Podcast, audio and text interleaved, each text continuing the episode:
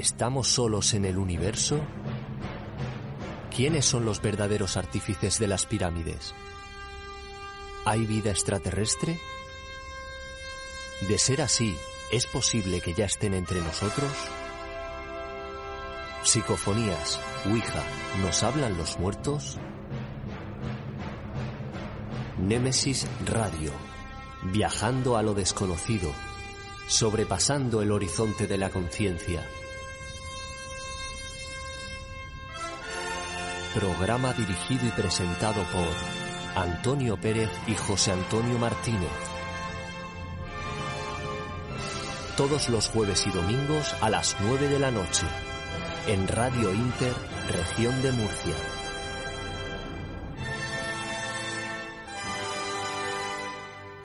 Némesis Radio.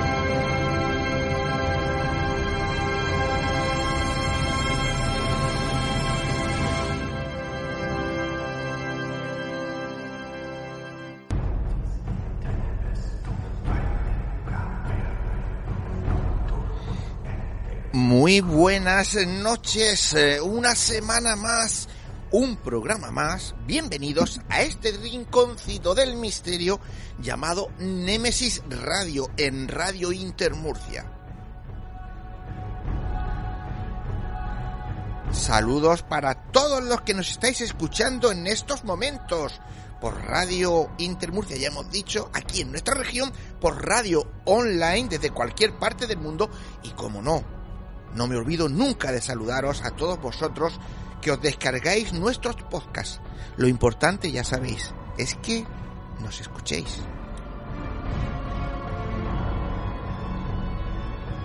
Tenemos ante nosotros dos intensas horas llenas de enigmas y de misterios, así que no os despeguéis de vuestro aparato receptor porque promete ser una noche muy misteriosa y, como no, muy interesante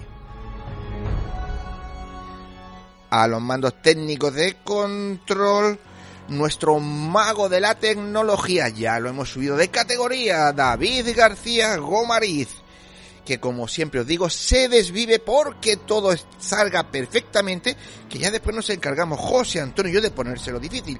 Y bueno, ya que lo he nombrado, pues deciros que ante los micrófonos José Antonio Martínez y quien nos habla, Antonio Pérez.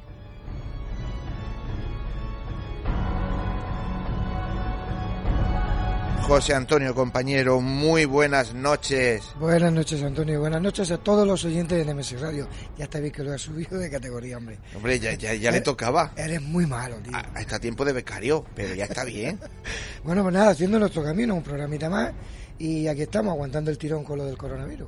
Efectivamente, aquí, bueno, ya de momento somos tres, eh, con lo cual poco a poco la familia se va incorporando. Sabemos que va a ser despacio, pero bueno, ahí estamos. Y si no, en el peor de los casos, a ver si hubiera suerte y pudiéramos juntarnos, pues este verano, dentro de mes y medio aproximadamente, eh, pues con todos nuestros oyentes. Y bueno, aunque no podamos abrazarnos, sí pasar una velada juntos, pues ahí en el monte, Agustito, en el fresco, ¿no? Pues sí, yo creo que aunque sea con las mascarillas, aunque esto ya mejorado, eh, siempre y cuando llevemos las mascarillas todo el mundo, pues no hay ningún problema. Yo estoy loco por verte a ti con un bocadillo y la mascarilla puesta.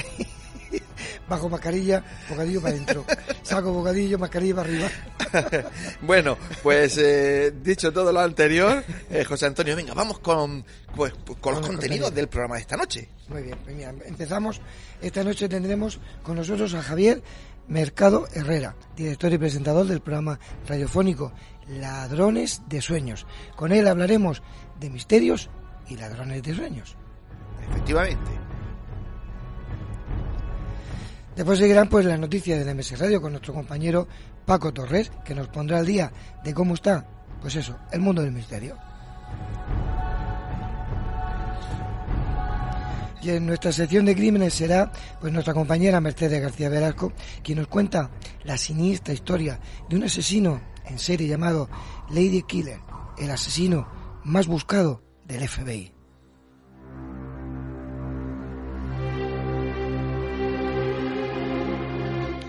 Y como no, en historias, cuentos y leyendas esta noche, pues nuestra compañera Davinia Fernández nos relatará la historia de las películas que dieron origen al cine de terror.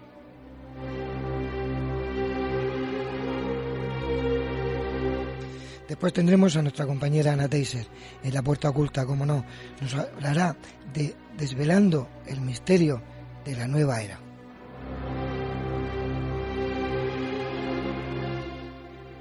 Y en nuestro debate a tres, un tema muy intrigante. Hablaremos con nuestro compañero José Luis George de qué es el 5G y cómo repercute en nuestras vidas.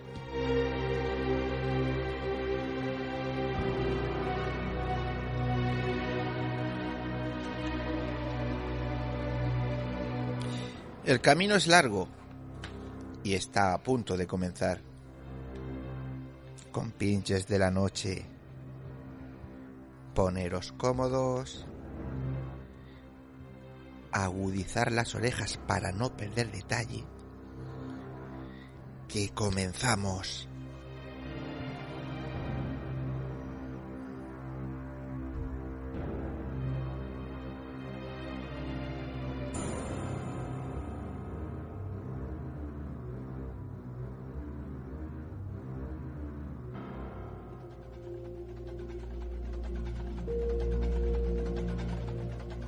Si quieres realizarnos una pregunta, cualquier duda o aclaración, toma nota de nuestro WhatsApp 643 08 37 23.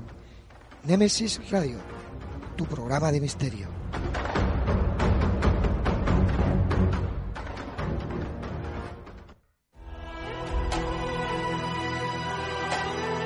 Están escuchando Némesis Radio con Antonio Pérez y José Antonio Martínez.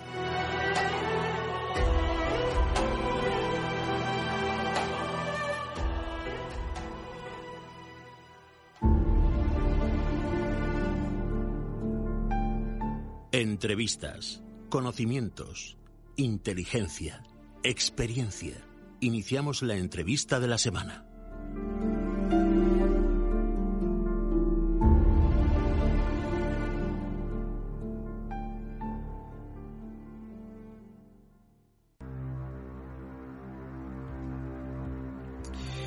Pues esta noche tenemos con nosotros a un buen amigo, Javier Mercado Herrera. Javier es licenciado en Derecho y administrador de fincas de profesión. Desde muy joven sintió atracción y pasión por la radio, comenzando a hacer sus primeros pinitos ante el micrófono en su motril natal, aunque los estudios pronto lo apartaron de la radio, pero, como después verán, solo momentáneamente. Desde siempre ha sentido atracción y curiosidad por el ser humano y todos los misterios que le rodean.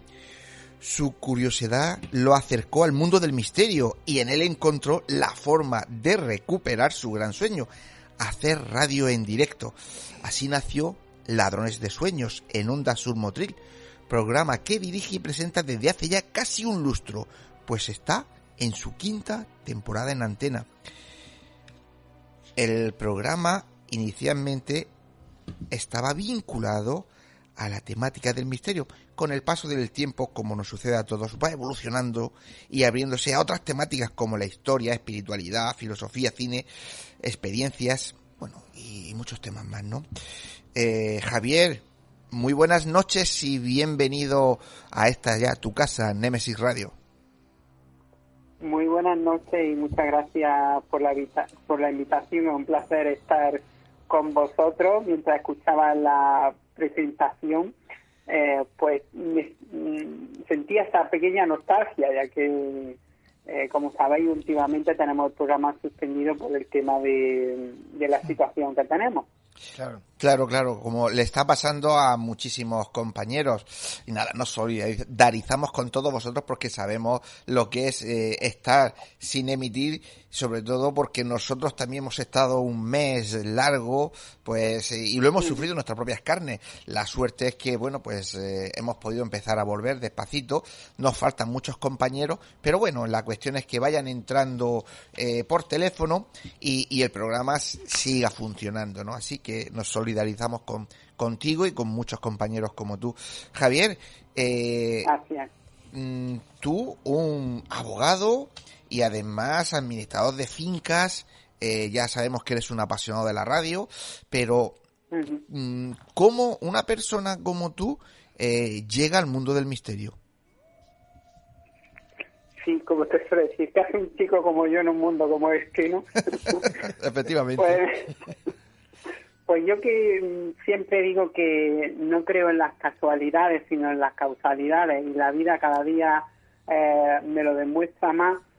Eh, inesperadamente eh, contacté con un grupo, empezamos a contactar con un grupo de misterio que de aquí de Motril, que es eh, Misterio al Sur eh, empezamos a acudir a ciertos actos de ellos y demás y, a raíz de, la amistad, el contacto con ellos, un día me invitan a una investigación y, empiezo a, a conocer, eh, digamos, este este mundo, ¿no? Y, a experimentarlo también, lógicamente. Y a raíz de ahí, pues, despierta mi, mi pasión, mi curiosidad por, por el mundo del misterio, en cierta forma, ha sido el que me volvió a encontrar. Aunque yo siempre desde niño he sido muy curioso, ¿no? En cierta forma, y, pero nunca eh, he llegado a dar ese paso, ¿no? Y, tenía que llegar ese momento y, en esta ocasión pues fue a través del grupo Masip, por supuesto. El grupo Masip eh, te dio esa posibilidad, pero mm, tú entraste dentro del grupo, pero mm, bajando a la arena, es decir, entrando en el barro, ¿llegaste a, trabajar en alguna eh, especialidad dentro de la parapsicología a la hora de, obtener resultados eh, en los, no sé, en, cualquier disciplina que utilizaras en vuestras investigaciones? Bueno, yo como mm, mi espíritu curioso yo me embarco en todo, ¿no? O sea, yo vivo, me gusta vivir las cosas en primera persona, no que me las cuenten, ¿no? Soy una persona en ese aspecto eh, que me gusta experimentarlo, está claro, ¿no? Y de hecho, oh, fíjate, por eso te digo que las causalidades, creo más las causalidades que las casualidades, la primera investigación a la que eh, yo soy invitado y participo eh, no es nada más ni nada menos que cortijo jurado, o sea que eh, eh, yo iba a acudir a un acto que, que había en el teatro aquí en Motril y me llamaron, me invitaron a acudir y por supuesto yo dije eh, hora y sitio que, que me engancho y la verdad que fue una experiencia mm, eh, bastante curiosa, ¿no? En cierta forma. Eh, yo no conocía un poco nada del tema, eh, sí estuve viviendo, sí tenía sensaciones, ¿no? Experimenté bastantes sensaciones y la verdad yo la única parte donde quizás del tema del misterio no he despegado mucho, cada uno suele, como se suele decir, tiene sus cualidades o sus características, es el apartado de psicofonía. Quizás ha sido la parte en la que eh, no he congeniado mucho con ella. ¿No congenias con las psicofonías por alguna razón en especial? Eh, porque... Quizás porque hay que tener buen oído. Aquí tengo a mi compañero José Antonio que dice, igual que yo. Claro, si es verdad, si no tienes buen oído, ¿para qué? Por eso yo le ponía empeño. Oye, yo me llevaba mi grabadora, grababa, pero luego yo no escuchaba nunca. ¿No? Entonces algo que quizá tienes que tener esa cualidad ¿no? de, del oído. Entonces, eh, pero sí experimentaba muchas sensaciones cuando, cuando salía a investigar, eso sí. Entonces, esa, esa ha sido mi asignatura pendiente. Yo, cuando oigo a gente como tú o como José Antonio decir, pues eso, ¿no? Que, que es que no tenéis oído para eso. Recuerdo siempre, pues, eh, a, un, a un buen amigo, es como es Pedro Amorós que dice, bueno, pues si eso es normal. Es decir, eh, uno no nace con el oído, digamos, hecho o entrenado para escuchar psicofonía. Y él siempre pone un ejemplo que yo lo veo pues muy factible que es igual que cuando tienes un hijo y tu hijo balbucea y tú llega un momento en que contactas con, con él y entiendes lo que está diciendo. Y hay gente que, que no vive contigo que lo oye decir y, y, y, no lo entiende. Y tú estás entiendo perfectamente lo que él dice no porque al final lo que lo que hay que hacer es, es conectar. Y para conectar con el mundo de la psicofonía, bueno, el que es un negado es un negado, ¿no? Pero la gran mayoría eh, es a base de escuchar mucho. Ya, ya sí, sí está bien, pero no. Sí, pero eso es, no conecta al principio, pues como te desaniman, ¿no? Sí, no te llama la atención. Eh, ¿Qué, mm, decía Javier que qué disciplina es la que más te llama a ti la atención de, de las que se suelen trabajar eh, en una investigación de campo. Uf, pues mira, la que más me ha llamado la atención y eso siempre ha sido, y yo además siempre que vamos a un sitio, yo he sido siempre dentro del grupo en ese apartado, ha sido la Ouija, para que tú veas. Y, y esto además eh, ha sido lo que más me ha cautivado, pero no... Eh, yo siempre le he tenido muchísimo respeto a la Ouija, por supuesto, y, sobre todo esa Ouija en la que trabaja de investigación, ¿no?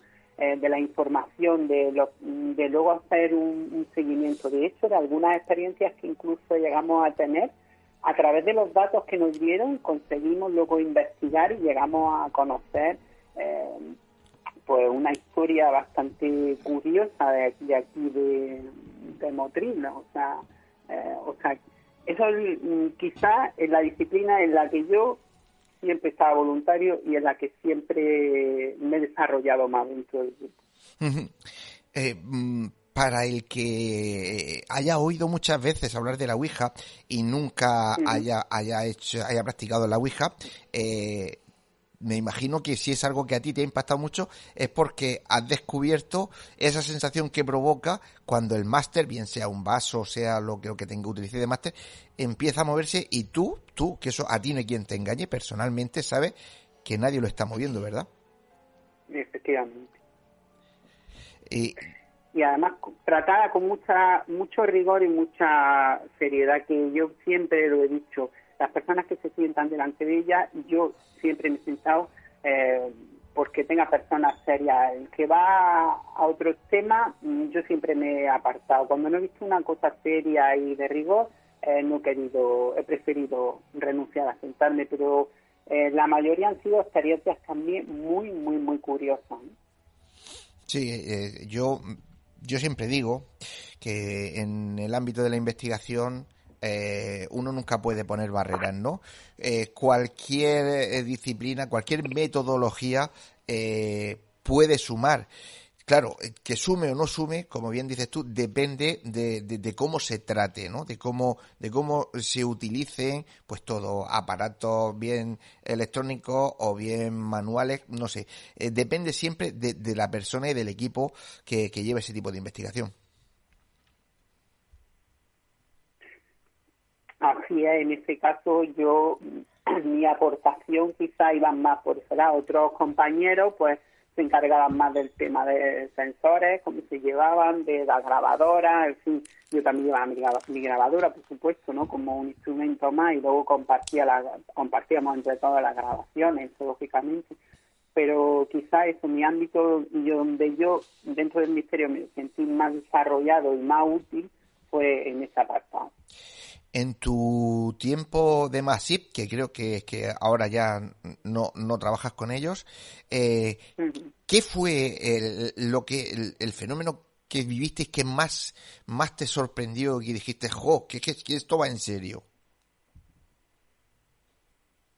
El, perdón, ¿me han dicho? Te decía que en el grupo, en el grupo Masip, eh, tú durante vuestras investigaciones eh, ¿qué fenómeno vivisteis que, que, te sorprendiera de tal punto que dijeras, jo, cuidado que esto mm, va en serio, que no es broma?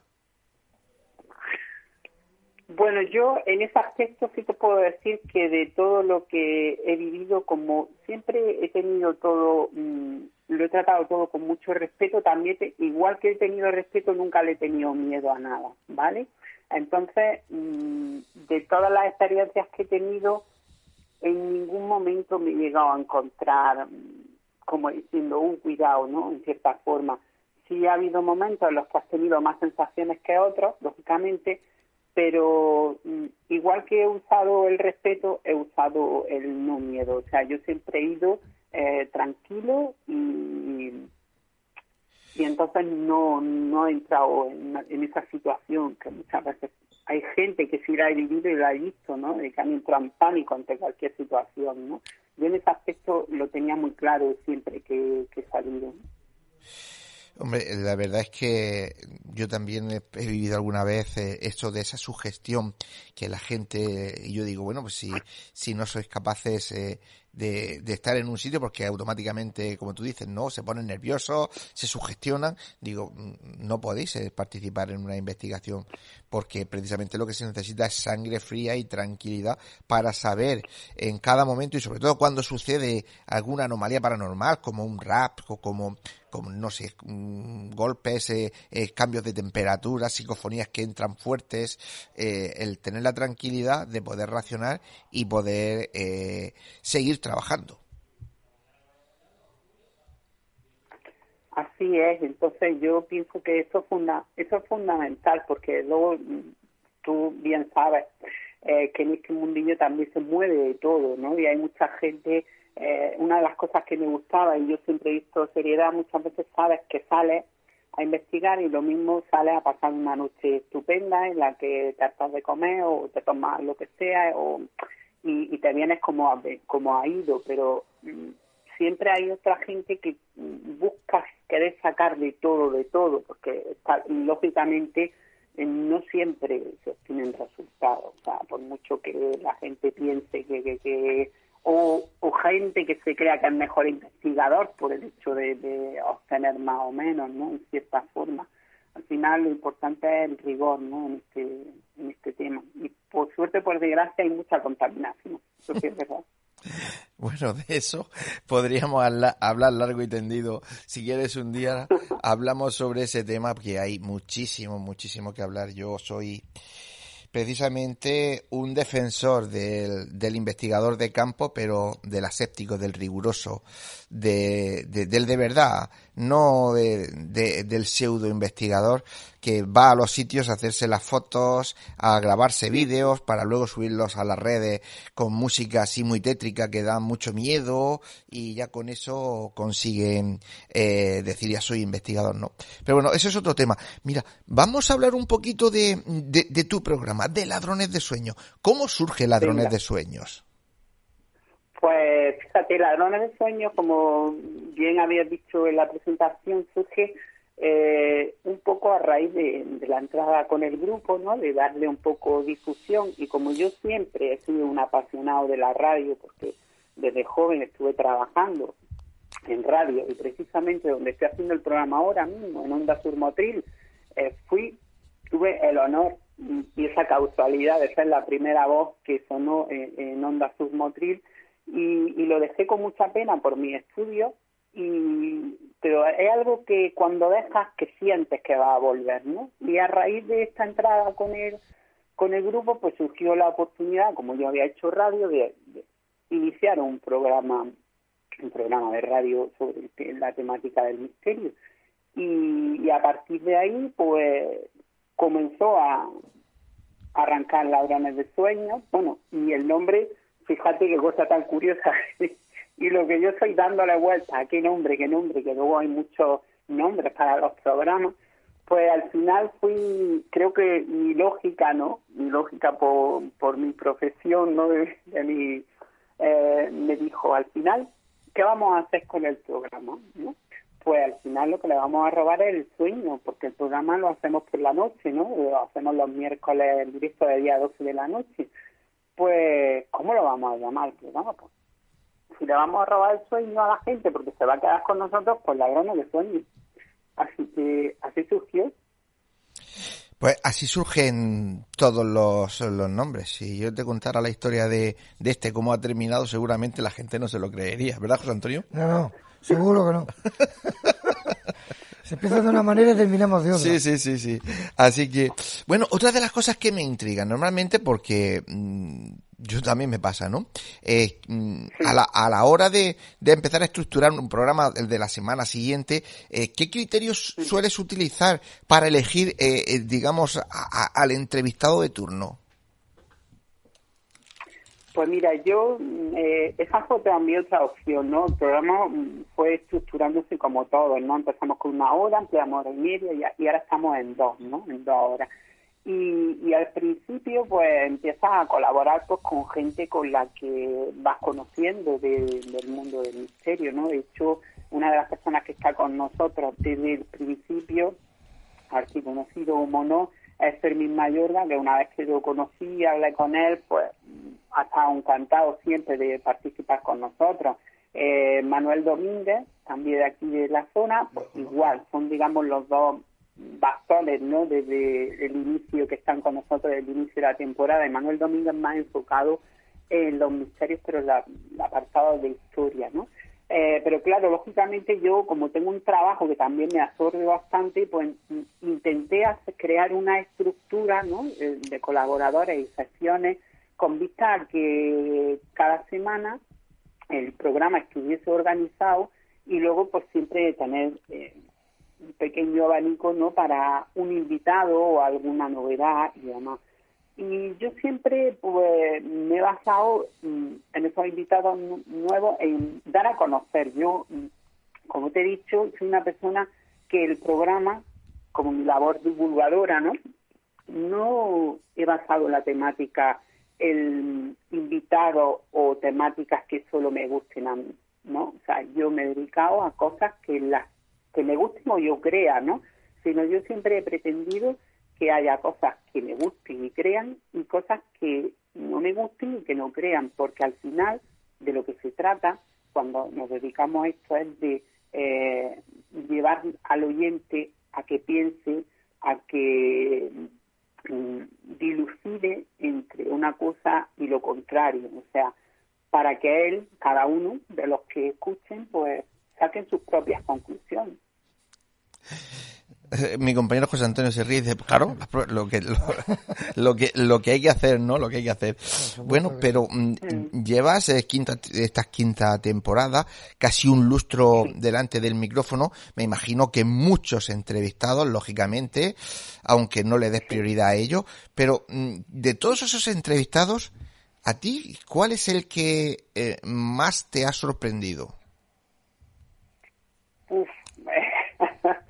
Sorprenderme, yo creo que cada uno de los que entrevisto, no podría decirme em, porque ha pasado tanta gente, incluso han colaborado tanta gente que han, algunos han tenido su fase y como siempre pues luego han descansado.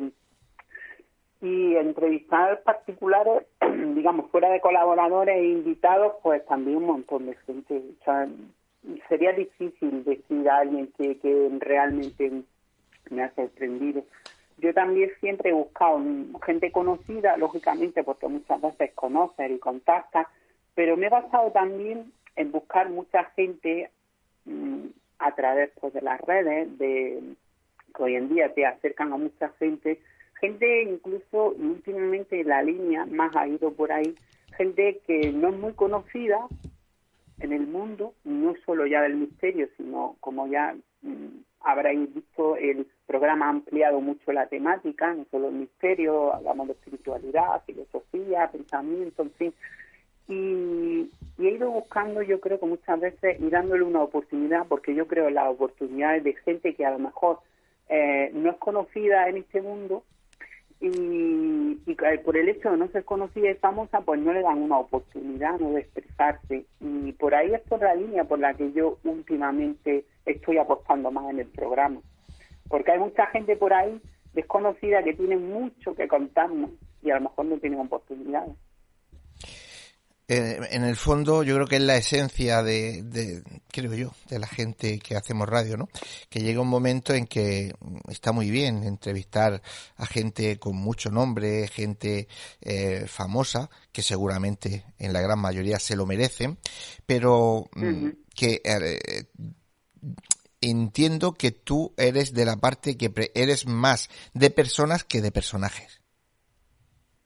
Sí, de hecho Mm, yo tengo una máxima, bueno, una máxima, la vida me la ha enseñado y el que me conoce yo creo que, que lo sabe. Eh, ahí, por suerte o por desgracia, la gente no lo tiene tan asimilado, pero para mí, para mí, cualquier persona que se sienta frente a mí es igual que yo. Entonces, si es igual que yo, eh, le doy el mismo trato. O sea, eh, yo no hago diferencias con nadie en cuanto, porque al final el que sea más famoso o menos famoso, lo que sea, lo genera la gente, pero yo mm, trato siempre con la persona, entonces em, me gusta esa cercanía. Yo en ese aspecto soy, soy así y, respeto, porque al final, ¿sabes lo que pasa muchas veces con la gente que está catalogada como, famosa? Que al final se agobian en cierta forma por, por ese egocentrismo de, la gente, ¿no? Y yo, por supuesto, el trato es siempre el mismo a todo el mundo. Eso lo tengo muy, muy claro, porque creo en la persona. Sí, eh, estamos totalmente de acuerdo. De hecho, yo siempre, mi lema es es más de personas que de personajes, pero también he de reconocer que hay un refrán que dice que si quieres eh, que se te caiga al suelo alguien que idolatra, solo tienes que conocerlo. Pero yo, en casos contados, pero es cierto, no sé a ti te pasa, eh, hay personas a las que la tienes puesta en un pedestal, pero cuando lo conoces todavía lo subes más porque es la persona más llana, más natural, más tranquila y dices tú, joder, ¿cómo puede una persona como esta puede ser tan llana y tratarte como si fueras eh, un amigo de toda la vida, verdad? Así es, te sorprendería de mucha gente, efectivamente. Eh, pero esa es la magia que tiene, yo pienso, también el ser humano, ¿no? Y eso es lo que engrandece. Y lo bonito es llegar a conocerlo. Claro, claro, y eso es lo que engrandece también al ser humano, ¿no? Si uno no es lo, uno no es el personaje, uno nunca deja de ser la persona. Pues eh, Javier, estamos casi, casi terminando. Eh, Ladrones de sueños, eh, la perspectiva es de seguir muchos años. Pues yo como siempre digo, mientras el cuerpo aguante y se pueda, ahí, ahí estaremos, por supuesto. Yo la, la digo la radio y de hecho la he hecho muchísimo de menos.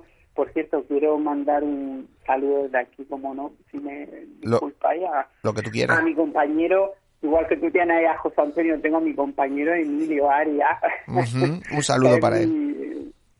Mi llanero solitario, como yo le digo, y Don Quijote y Sancho, vamos los dos juntos y por supuesto es para mí una pieza fundamental porque compaginamos los dos muchísimo el programa. Él es también otro apasionado de la radio. Tiene mucha, mucha sabiduría y mucha experiencia y nos juntamos los dos y la verdad que hacemos un tandem muy bonito porque sobre todo yo pienso que, que a la hora de, hacer radio lo mejor que tiene hacer radio es eh, disfrutarla y pasarlo bien. Como yo como yo siempre he dicho, con independencia de quien te escuche, yo nunca he pensado a la hora de hacer radio eh, que la hago para conseguir fama o que me escuche cada vez más gente. A todos nos gusta, ¿no? Que nos escuche.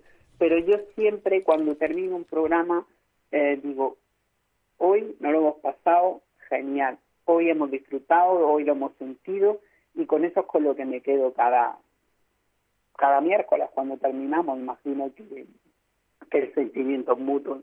Pues sí, y con eso nos vamos a quedar, ¿no? Ojalá, ojalá que, que pronto podáis volver, que podáis seguir disfrutando y haciendo disfrutar que Javier, de verdad que ha sido un placer escucharte y poder disfrutar pues eh, de, esa pasión, ¿no? De esas ganas que tienes por el misterio, por, eh, por la filosofía, la espiritualidad, la historia, el cine, por todo.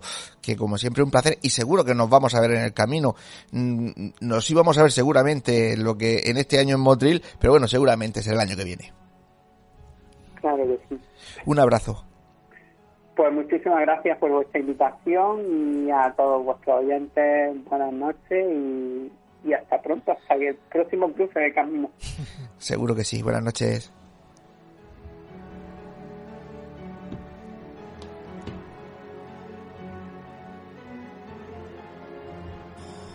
Bueno, José Antonio. Ya sé que, como siempre, mm, ustedes no lo ven, pero lo tengo aquí con un montón de, anotaciones. 300 papeles. Y diciéndome, eh, eh, eh, déjame, déjame, sí. ¿A quién vamos a saludar esta noche? Venga, a unos cuantos. Vamos a empezar por Pero por Facebook, ¿no? De, Facebook, sí. Venga, Facebook, dime. Venga, pues a Reme Martínez Merino, le mando un saludo, a nuestro compañero Rubén Cerezo, que es muy feo, a Antonio Andrés Martínez, Oliver López, Fina Romero nos ha puesto que bueno, os acompaño con mucho gusto. y yo digo que el gusto es nuestro. A nuestro compañero Juan Cazorla, que ya tengo ganas de verlo, Emilia Hortal, Javier Mercado Herrero, que me suena de algo, ¿verdad? Sí, sí, acabamos de, Pues de hablar con él. Un saludo también para él. Pues eh, después, eh, de- después seguiremos. Bueno, mm, Rubén y nuestros compañeros están que, que se muerden la- las uñas. No te lo puedo Eh, imaginar. sí, sí, sobre todo te dan el follón a ti, ¿verdad? Muchísimo. Pues nada, ese, eh, yo creo que mm, Paciencia. sí, Piano, y- piano. claro. ¿Qué más quisiéramos nosotros, no? Claro. Pero bueno, como decía, eh, seguro que nos volvemos a juntar, tenemos que seguir, así que vámonos con nuestro compañero Paco Torre y las noticias.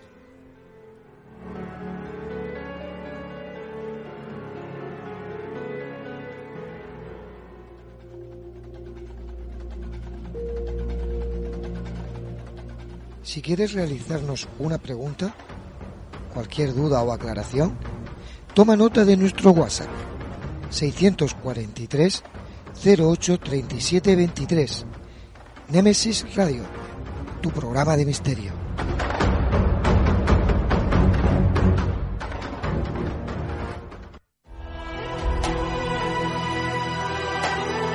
Están escuchando Némesis Radio con Antonio Pérez y José Antonio Martínez.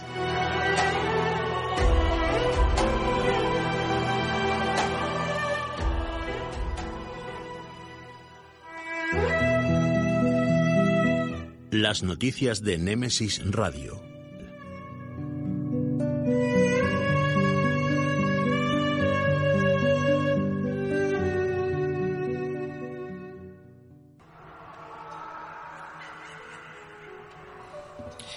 Pues eh, ya tenemos al otro lado del hilo telefónico a nuestro compañero Paco Torres. Paco, muy buenas noches. Hola, muy buenas noches, compañeros. Hola, Pa- Hola Paquito. Te he cortado, lo siento. No, te iba a decir que ya, ya casi desconfinado. Ca- ca- casi, casi. Descon- no sé si desconfinados o cocinados, pero, pero, pero por ahí, por ahí andamos. Paco, Sí. mm, eh, eh, no sé de qué, qué tipo de noticias nos traes esta semana, pero a mí lo Pues, que, lo que me ha Vale, Hay de todo un poco, tenemos como, como en botica, tenemos de todo un poco y empezamos con, Venga. con los ovnis, o al menos con un falso, falso ovni eh, que se producía eh, esta semana cuando resulta que en una cone- conexión de informativos Telecinco, eh, el corresponsal en Roma, Darío Menosa, atravesaba un extraño y curioso objeto luminoso por detrás suya, pero nos pilló tranquilidad a todo el mundo porque según su, su observación se trataba de una de las muchas gaviotas que, que pululan por la ciudad buscando buscando alimentos. ajá. Pero, eh, ¿se ha confirmado que es una gaviota? ¿A 100%? La única confirmación parte eh, de su propia palabra, de su propio testimonio, puesto que él mismo atestigua que está rodeado de esas aves y que, como sabemos, cuando vuelan bajo y están cerca, vemos que tienen una gran envergadura. Eh, yo he estado observando el vídeo, si me permití un comentario personal, eh, evidentemente cimbreaba un poco el pincelado como propio de las plumas de un ave. Eh, yo lo dejaría ahí, desde luego como con la alta tecnología digital observamos estos fenómenos de un modo muy diferente de como lo hacíamos hace años. Sí, claro, lo que pasa es que eh, en las últimas fechas es un aluvión de, de vídeos de, de- de que van captando objetos volantes que, que no podemos identificar, pero es que hay un aluvión en todo el mundo. Ya, pero lamentablemente, ya lo he dicho 200.000 veces, eh, se puede trucar tanto Claro. y puede ser tantas cosas que yo soy como Santo Tomás, hasta que no lo tenga yo aquí, Y aún así, ¿verdad? y aún así todavía lo, lo dudaría. Pero de todas formas, en lo que habéis eh, puesto, eh, o Paco, en, en la noticia, es que no se ve con claridad ni una cosa ni la otra. Es decir, cuando ocurre ese tipo de cosas, eh, hay que podemos pensar que es una cosa u otra, no, no afirmar al 100%. Bien, pues lo dejamos en stand-by Vale. y continuamos. Paco, vamos. Sí, eh, es, un- es una pena no poder seguir comentando comentando noticias recientes de fenómeno pero, pero están en vídeo. No, no, porque somos radio, pero evidentemente están en vídeo y muchos de ellos están autentificados. Cualquiera por ahí por las redes sociales lo puede comprobar perfectamente. Vamos con la siguiente. Eh, pues hablamos del- centro de la Tierra. Señales sísmicas han revelado que el núcleo interno de la Tierra pues está girando. Esto es muy propio ya de películas de ciencia ficción de sobremesa que hemos visto cómo puede llegar a girar el núcleo y causar alguna extraña catástrofe. Sin embargo, parece ser que, esto mm, no ni más ni menos que un nuevo avance en la comprensión de, cómo el núcleo, que tiene dos partes internas, eh, es capaz de modificar el campo magnético de la Tierra. Todavía está la ciencia muy verde y están trabajando ahora por, por, por estudiar cómo se producen estos fenómenos y cómo afectan a los cambios que se están produciendo en el polo magnético. Pues claro, sí, es que... ¿eh? Sí, sí estamos eh, estamos ahí eh, en, ese stand-by a ver eh, porque también es un misterio que, que, por mucho que los físicos crean reconocer estamos en pañales no seguro una más Paco pues se resuelve un misterio que, que habla de la Edad Media en un texto que, que, se cita en, la, en la crónica anglosajona de Peter Forut cuyo texto decía que el quinto día del mes de mayo desapareció la luna que brillaba y luego a poco, loco, poco a poco su luz disminuyó, de modo que tan pronto como llegó la noche se extinguió. Pues resulta que científicos de la Universidad de Ginebra explican que el fenómeno se debió al polvo en suspensión en la atmósfera de una potente erupción volcánica. Todo tiene su explicación, ah. aunque a veces la explicación es más rocambolesca, no en este caso, más rocambolesca que, que, bueno, que la otra creencia. Una más si tienes y acabamos, Paco. Sí, sí, tenemos, tenemos para salirnos de hora, pero bueno, vamos a limitar a la más importante que nos tenía preocupados, que era eh, Apophis, este, este meteorito enorme que nos alcanzará de nuevo, eh, nos pasará rozando el 13 de abril de 2029. Eh, tiene unos 340 metros y, bueno, pues eh, pasaría a unos 31.000 kilómetros de, de la superficie terrestre. Eh, no obstante, nos dicen los, los, expertos en el tema que no nos preocupemos porque eh, no va a implicar riesgo potencial como en un principio se pensaba de que pasaba para cruzarse el terrible, el temido ojo de aguja y retornase tiempo después, eh, eh atraído por la Tierra. No obstante, va a ser un fenómeno que ya se está empezando a, tener en cuenta eh, porque quieren investigar, eh, ya que es raro, estadísticamente es raro que un, que un meteorito de, esa, de esas características pase tan cerca. Pues la verdad es que sí, bueno, esperemos que siga pasando tan cerca, pero no lo suficiente como para golpearnos. Eh, Paco, aquí lo dejamos esta semana, así que como siempre, que te quieres que te diga, compañero? Un magnífico trabajo y nada, te esperamos la semana que viene. Nos vemos, compañeros. Un abrazo. Un abrazo. Buen programa.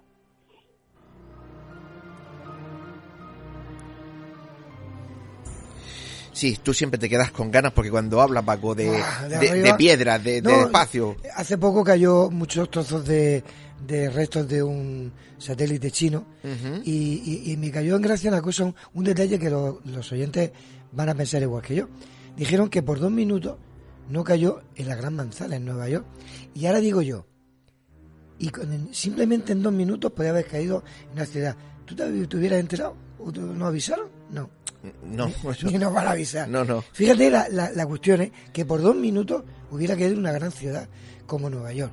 No te avisan, tío, no te avisan. Bueno, pues, pues eh, es eso lo que tenemos, ¿no? Así que continuamos y ahora nos vamos vamos a cambiar el tercio nos vamos a los crímenes, vámonos a los asesinatos, a la sangre, vámonos con nuestra compañera Mercedes García Velasco.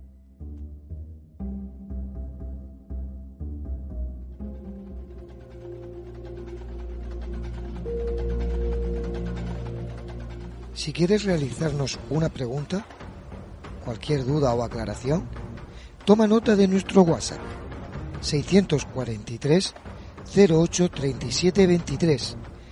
Nemesis Radio, tu programa de misterio.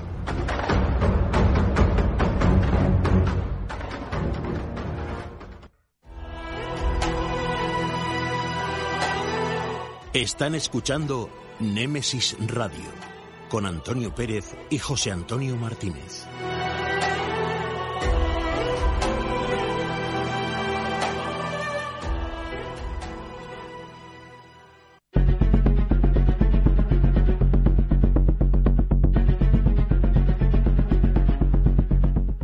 Hablemos de crímenes en Némesis Radio.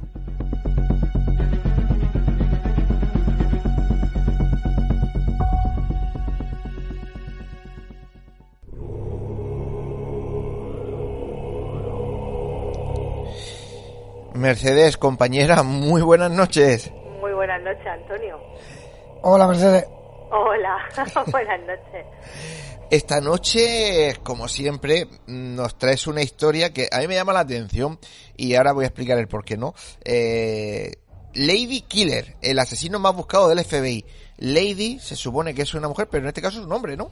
Sí, efectivamente. Sí, sí. bueno, pues cuéntanos esta, me imagino que truculenta historia. Sí, la verdad es que truculentísima. Ah. pues mira, eh, un hombre guarda en su casa, con mucho cariño además, las cenizas de su hermano. Pero quien se encuentra en la urna no es un hombre normal, sino un asesino, un asesino serial que ha pasado a la historia por asesinar en principio a sangre fría a cuatro mujeres, de las que se sospecha que fueron muchas más, y por ser uno de los asesinos más buscados por el FBI durante más de 20 años. Estamos hablando que desde los años 70 a los 90 este hombre pues arrasó a Estados Unidos y fue uno de los peores asesinos que existen en la historia. El joven argentino Ricardo Silvio Caputo, apodado Caito, tuvo una infancia terrible junto a sus hermanos, donde los abusos de todo tipo eran moneda de cambio. A los cuatro años, su madre abandonó a su padre por el chico que les hacía los arreglos en casa y se fue a vivir con él llevándose a sus hijos. Este buen señor le propinaba grandes palizas a Caito, razón por la cual llegó a dormir incluso en la calle. Con tan solo siete años sufrió una violación a manos de uno de sus vecinos y ya en la adolescencia dejó sus estudios y se dedicó pues a ganarse la vida ejerciendo la prostitución homosexual en las calles y heterosexual en casa de mujeres mayores adineradas que pasaban a recogerlo. Triste y deprimido, fue diagnosticado de personalidad antisocial por las condiciones de vida que tenía, de las que no era responsable. Así que para curarse ingresó voluntariamente a un hospital psiquiátrico en el que no encontró mejor alguna a su trastorno. Incluso él eh, intentó acogerse a la religión, pero tampoco ahí encontró ninguna salida en los 70, con 22 años, se marchó a Nueva York, pues, pues, por eso de ganarse la vida y cambiar un poco, y comenzó a trabajar en el hotel Plaza frente a Central Park, eso por el día, y de noche en el hotel Barbizón, donde conoció a la cajera de banco Natalie Brown, de 19 años, que se convertiría en su primera pareja y también en su primera víctima. La chica que guardaba cierto parecido con Linda Blair de la película El exorcista, pues le llamó mucho la atención y rápidamente pues se hicieron pareja. Una noche de verano que fue a casa de los padres de su novia a dormir, quiso tener relaciones sexuales con ella, pero ella se negó y Caito la apuñaló y la estranguló en la cocina. Con sangre fría llamó a la policía y confesó haber matado a su novia tras una discusión, así tranquilamente. Concluyendo que el acusado padecía esquizofrenia, fue considerado inimputable internado en un hospital psiquiátrico hasta el año 73. Fue en ese centro donde desarrolló su faceta artística como dibujante y donde logró seducir a la psicóloga Judith Baker, de 26 años, para lograr permisos con los que salir, pues mientras que ella estaba en, ese turno, ¿no? La relación fue avanzando y cuando le presentó a sus padres, esta chica, esta joven, esta psicóloga, él pensó que ella en verdad pues no le quería. Así que poco después se escapó del hospital, fue a su casa, discutieron y la, y él asesinó. Tras su huida cambió de aspecto y en los siguientes 20 años se hizo hasta con 17 identidades falsas para despistar a los agentes. Bueno, con lo que había aprendido en el psiquiátrico, a hacer bocetos eh, y hacer retratos, pues se hizo retratista callejero y convivía con Barbara Taylor cuando intentó asesinar a otra joven, Mary O'Neill, que se salvó por pura casualidad porque la pilló un compañero de habitación. Pero Bárbara no tuvo la misma suerte. Cuando ella negó su proposición de matrimonio que le hizo el asesino Caito, pues él le pegó una paliza mortal a patadas que le dejó el rostro desfigurado. Volvió a huir a México y allí se cambió de nuevo de identidad y sedujo a otra chica, otra joven de 23 años, a Laura Gómez, que era una chica rica, joven, universitaria, y bueno, pues eh, el asesino pensó que eran almas gemelas, que eran solitarios y que estaban heridos, ¿no? Porque ella tenía una baja autoestima. También iba la relación que incluso trabajó como gerente de una de las empresas del padre de su novia y todo se torció cuando Laura le pidió que se casaran y formaran una familia. Ricardo se negó tajante y al verla llorar, pues ya sabemos lo que pasó, que la mató quemando su cuerpo con cigarrillo, abriéndole la cabeza con una barra de hierro, de una manera tan brutal que hasta llegó a hundirle la frente y arrancarle los dientes y todo ello sin saber que estaba embarazada. Después, de, después del 84 fue a Los Ángeles y se casó con Felicia, con la que tuvo dos hijos. Al tiempo su mujer desapareció misteriosamente y no se volvió a saber de ella nunca más. Pero no quedó la cosa ahí. Pasaron los años y se casó de nuevo con Susana Elizondo, con la que tuvo cuatro hijos y estuvo diez años de matrimonio pues ejemplar. Ella nunca dio ninguna queja. Cuando ya en el 94 le dijo a su madre que, quería, que volvía a ver imágenes y a escuchar voces pidiéndole que, que mataran, decidió entregarse a las autoridades justo después de 20 años de cometer su primer crimen. Así que con 45 años en 1998 fue sentenciado a 25 años de prisión. Eso con las víctimas canónicas, porque probablemente hubieran muchísimas más aparte de los intentos de asesinato que tuvo. Y de esos 25 años solo cumplió cuatro, porque jugando al baloncesto en la cancha del centro penitenciario sufrió un ataque al corazón, un infarto y murió instantáneamente. Es decir, que sus andanzas acabaron del 71 al 94. Y para él la suerte de, de, no tener que sufrir muchos años de cárcel. Hay veces que hasta los malvados tienen suerte. Totalmente. Yo mm, he querido hacer un perfil patológico de este criminal porque es muy curioso, es muy curioso. Y bueno, eh, es un asesino mentiroso, compulsivo, muy inteligente, manipulador, controlador y casi esclavizador de sus parejas víctimas. Es una persona que se regía por sus impulsos extremos destructores y que actuaba con gran rapidez, no le daba casi tiempo a la víctima reaccionar. Le gustaban las mujeres de personalidad fuerte e inteligente que se ganaban bien la vida holgadamente y que podían darle un futuro mejor. De hecho, él tenía problemas eh, con la visa y con la nacionalidad. Era un sujeto totalmente incapaz de aceptar que sus proyectos ególatras de casamiento eh, para solventar sus propios intereses económicos mm, no podía aceptar que habían fracasado. Cada vez que la chica le, se negaba a casarse y él veía esos proyectos frustrados, pues ya atacaba. Y también tenía problemas eh, con la falta de amor por parte de sus progenitores, sobre todo de su madre, y tenía grandes sentimientos de abandono por parte de esta, ¿no? Algo que su madre, pues finalmente le perdona todos los crímenes, eso los confiesa en el, en el coche, y su madre eh, le dice que se está arrepentido, pues que se los perdona, aunque él le echa en cara que, bueno, que le hizo falta cuando ella, pues, bueno, le dio un poco la espalda, ¿no? Es una persona, pues eso, con un interior muerto, falto de valores, principios, eh, bueno, no tenía ningún remordimiento ni ninguna, bueno, ninguna traba para, para matar a la gente pues de esa manera, de una manera brutal, casi animalesca, ¿no? Las víctimas acaban destrozadas totalmente. La verdad que utilizaba el ensañamiento quizá porque como diría en su día, lo sobre todo la película del padrino, ¿no? Eh, cuando a las chicas le hacía una oferta que no iban a poder rechazar, cuando la rechazaban, bueno, pues eh, se le iba, se le comunicaban los cables, ¿verdad? Sí, sí, sí, sí. Y además a una de ellas la asesina, porque es al revés, a la última, a Laura Gómez, que estaba embarazada de él, la asesina justamente al contrario, porque ella está embarazada, no se lo ha dicho, quiere formar una familia con él y él, ante la incapacidad de querer casarse con ella porque pensaba que era un asesino y eso se lo impediría, acaba asesinándola brutalmente a esta última víctima. Qué barbaridad. Pues eh, no sé si tienes algún detalle que decir rápidamente. Pues que hay una curiosidad y es que eh, con Susana Elizondo, pues sí que estuvo 10 años de ejemplar matrimonio, de hecho ella nunca dio una queja, fue un padre ejemplar, tuvo cuatro hijos y bueno, ahí la dejó, la abandonó, pero nunca dio ningún problema. O sea que es un, algo muy curioso. Mientras que con Felicia tuvo dos hijos y parece ser que la mujer no se sabe nada de ella. Simplemente fue eliminada. Exactamente, y ya seguramente nunca nunca será encontrada porque una vez muerto él no hay quien no hay quien atestigue dónde puede estar el cadáver. Pues querida compañera, como siempre te digo, nos traes unos temas que la verdad José Antonio siempre se queda así como como muy encogido, porque realmente el ser humano somos de los que pensamos que esas cosas no existen porque nunca nos toca de cerca, por suerte. Pues sí, y además es que fueron 20 años de búsqueda por el FBI que además no llegaron a encontrarle, sino que fue porque él se entregó. Fíjate. Si no, no lo pesca.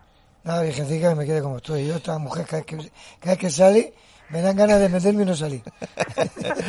Pues, querida compañera, como siempre, un placer escucharte y nada, pues te esperamos la próxima semana, pues con otro truculento asesino o ases- y que José Antonio se siga sorprendiendo.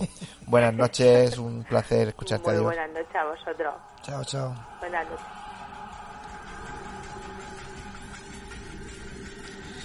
Sí, José Antonio, Vamos a respira. darle las gracias a la gente que nos está siguiendo. Ah, venga, vale, ¿Vale? dime cosas. Venga, pues mira, agradecer que están siguiendo con nosotros pues, José Antonio López, eh, Fantagiro de Lor, Mm. Carlos Ayón, Lorena Pérez, que la conocemos muy bien, Ajá. Mari Martínez, David García, que no sé quién es, Carolina Romero, Lucía García y luego diremos alguno más. Ajá. Pues eh, entre esa gente que nos escucha, pues de José Antonio está mi mi prima Jaimita, como yo le llamo, mi primogénita, que desde Canadá y de aquí le mando le mando muchos besos y nada, que, que seguro que nos vamos a ver pronto. Además tenemos noticias muy felices de la familia. Eh, me dice mi compañero David García que ya ponemos, tenemos al otro lado del hilo telefónico a la que debería estar por aquí corriendo dando saltos. Vámonos con esas leyendas.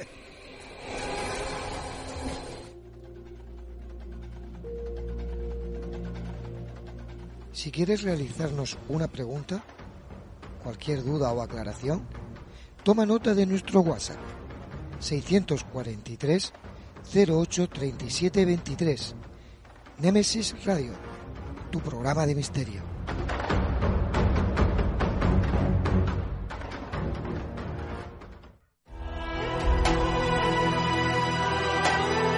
Están escuchando Némesis Radio con Antonio Pérez y José Antonio Martínez.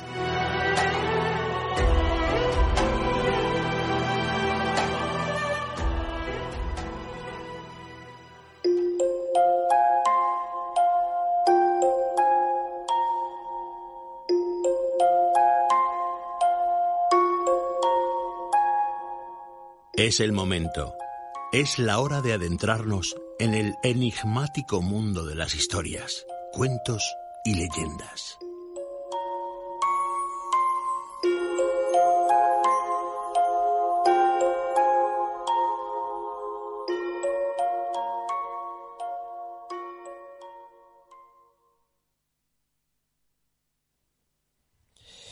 Davinia, compañera, muy buenas noches.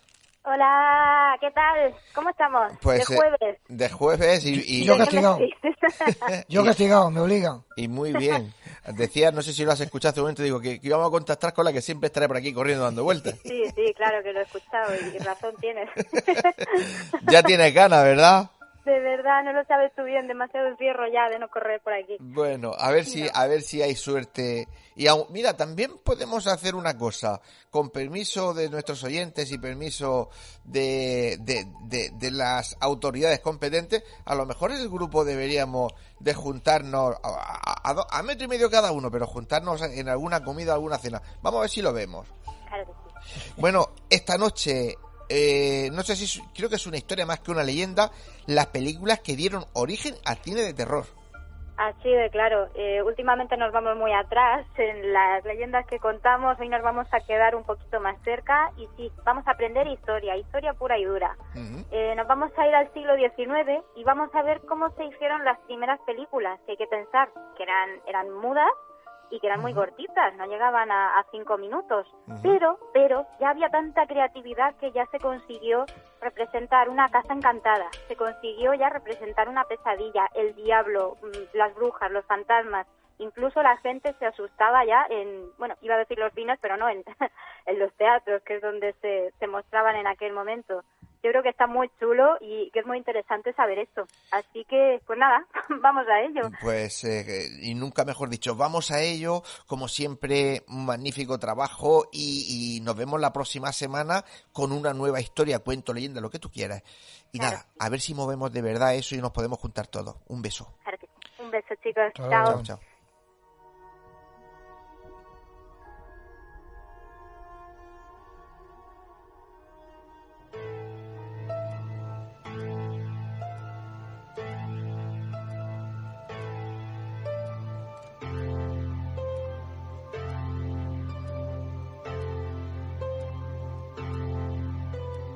El miedo es una emoción primaria. Nos ha acompañado desde que nacimos como especie e incluso desde mucho antes. Lo reconocemos con facilidad en el rostro de otros seres vivos y nos tomamos muy en serio sus efectos en nuestro cuerpo. Nos ha ayudado a sobrevivir a depredadores y a alejarnos de peligros y a día de hoy sigue siendo un pilar fundamental para mantener la estabilidad emocional en nuestras vidas, aunque a veces no lo parezca. Por eso el miedo también ha estado siempre en las representaciones gráficas del ser humano, desde pinturas rupestres a imágenes de dioses vengativos, desde cuadros hasta danzas y desde teatros hasta el cine.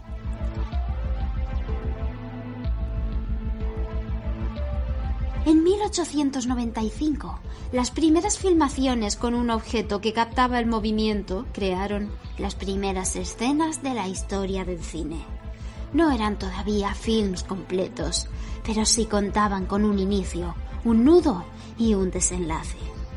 En ocasiones esas partes apenas se distinguían porque se trataba de grabaciones de apenas unos segundos, donde el objetivo era captar un suceso completo y no tanto causar una emoción en el espectador como hoy día.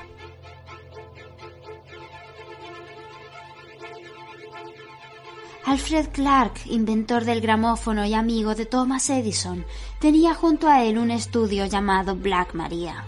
Se trataba de una casa de madera destartalada en mitad del monte en Estados Unidos. En ella, juntos rodaron un evento real que había ocurrido en 1567 la ejecución de María Estuardo, apodada popularmente como la Reina de Escocia. En ella una persona vestida como la reina era arrodillada y decapitada con un hacha. Para crear esta ilusión utilizaron el primer efecto especial de la historia del cine, un corte de la imagen, cambiar a la reina por un muñeco decapitado y seguir grabando el resto. Un año después llegarían pequeños films completos, hechos ya con una intención directa para entretener al espectador curioso. El primero que se emitió jamás en un espacio cerrado, por aquel entonces era un solo un teatro, que más tarde evolucionaría a los cines actuales, fue la llegada de un tren a la estación. En este título del genio Georges Méliès mostraba cómo un tren se paraba en la estación casi hasta un primer plano. Venía desde lejos y se acercaba a la pantalla, y no tenía más esta filmación. Ni siquiera llegaba a los 20 segundos. Pero generó un revuelo que jamás se había visto. La gente desde sus asientos vio un tren en mitad del teatro que llegaba hacia ellos y estaba dispuesto a atravesar la pantalla. Y el susto entre los asistentes era tal que muchos se levantaban y salían corriendo.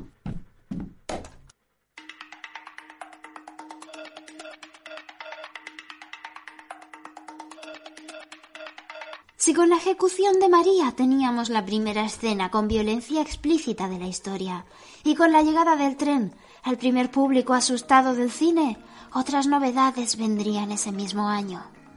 Una pesadilla fue una obra de tipo fantástico. Este era su título, Una pesadilla. En ella, un hombre que no logra dormir comienza a tener visiones terribles como una niña vestida solo con una sábana y un hombre en la luna que roe su brazo. Finalmente el hombre atormentado despertaba enredado entre sus propias sábanas. Con esta historia teníamos así el primer film explícitamente relacionado con el miedo que se rodó. La historia, sin embargo, tenía un aire cómico propio de la moda que seguían las representaciones teatrales de la época. Pronto llegaría otra obra similar, esta vez con un tinte más oscuro, Una noche terrible.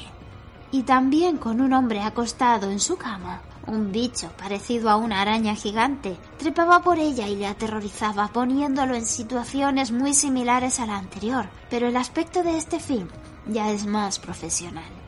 En ella el escenario cobraba protagonismo y comenzaba así a gestarse las primeras atmósferas tenebrosas de la historia del cine.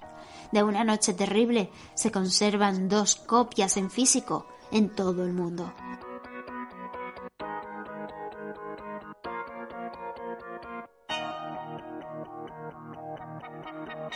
Tras estos pequeños films llegó el primero en el que se utilizaron los efectos especiales con la intención de provocar una sensación de incredulidad, de misterio y de fascinación en el espectador. Utilizando la técnica de cortar la imagen cambiando al actor de sitio, Méliès rodó una obra llamada Desaparición de una dama en el Teatro Houdin. Él mismo encarnaba al mago que la hacía desaparecer y consiguió generar el efecto de sorpresa y congoja que más tarde tendrían todas las películas de terror. Pero todas estas pequeñas películas no fueron más que el germen de lo que sería la primera gran película de terror de la historia. Un film que alcanzaba los tres minutos de duración. También de la mano de Méliès, y en él se unían los elementos tenebrosos experimentados en las grabaciones anteriores y además muchos elementos de terror tradicionales. Hablamos, por supuesto, de la mansión del diablo.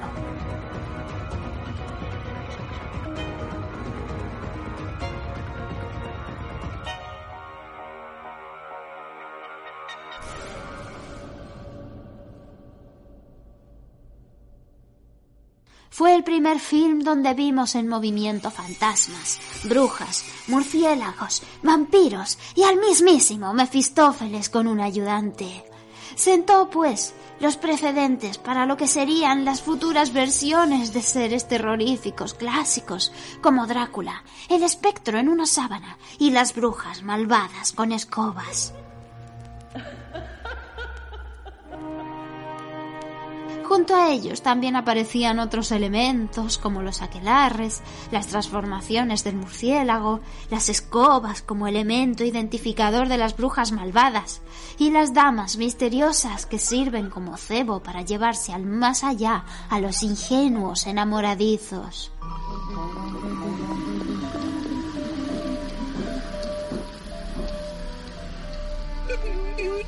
Fue además el primer film de terror con un póster previo a su estreno, y la mitad superior de este póster no correspondía a la obra en sí, sino al teatro donde fue emitida.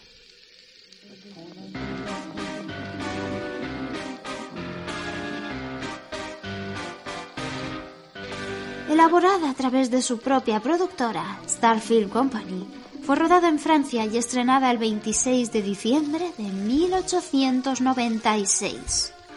Después de esto, surgirían las primeras productoras especializadas en cine de terror y que llevarían sus concepciones a nuevos campos. Llegarían los monstruos clásicos de la Universal, como la momia y Frankenstein, el expresionismo alemán con los icónicos y terroríficos gabinete del Dr. Caligari y Persepolis, las primeras representaciones del Nosferatu, y muchos años después, multitud de subgéneros del terror nacerían hasta llegar al día de hoy, donde tenemos temáticas tan diversas como la paranormal, los monstruos, el falso documental, el terror psicológico o el slasher. Y seguirá evolucionando y seguiremos mirando hacia atrás y comprobando cómo, a pesar del tiempo, los elementos que usamos hoy en día se mantienen desde que nacieron en las primeras películas de terror de la historia, en 1896.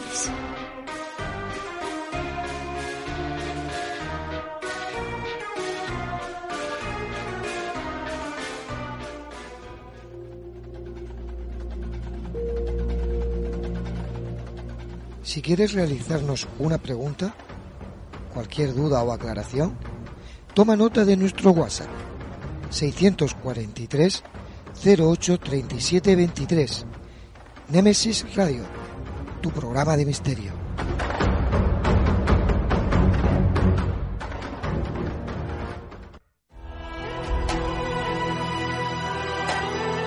Están escuchando Némesis Radio con Antonio Pérez y José Antonio Martínez.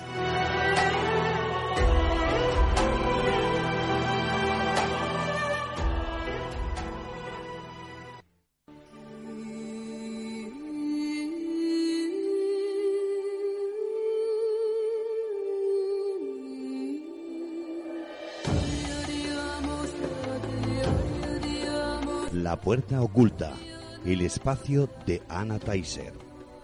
Secretos ancestrales, la vida y la muerte, otras dimensiones, realidades paralelas. Cruzamos el umbral hacia el otro lado. La puerta oculta con Anna Taiser.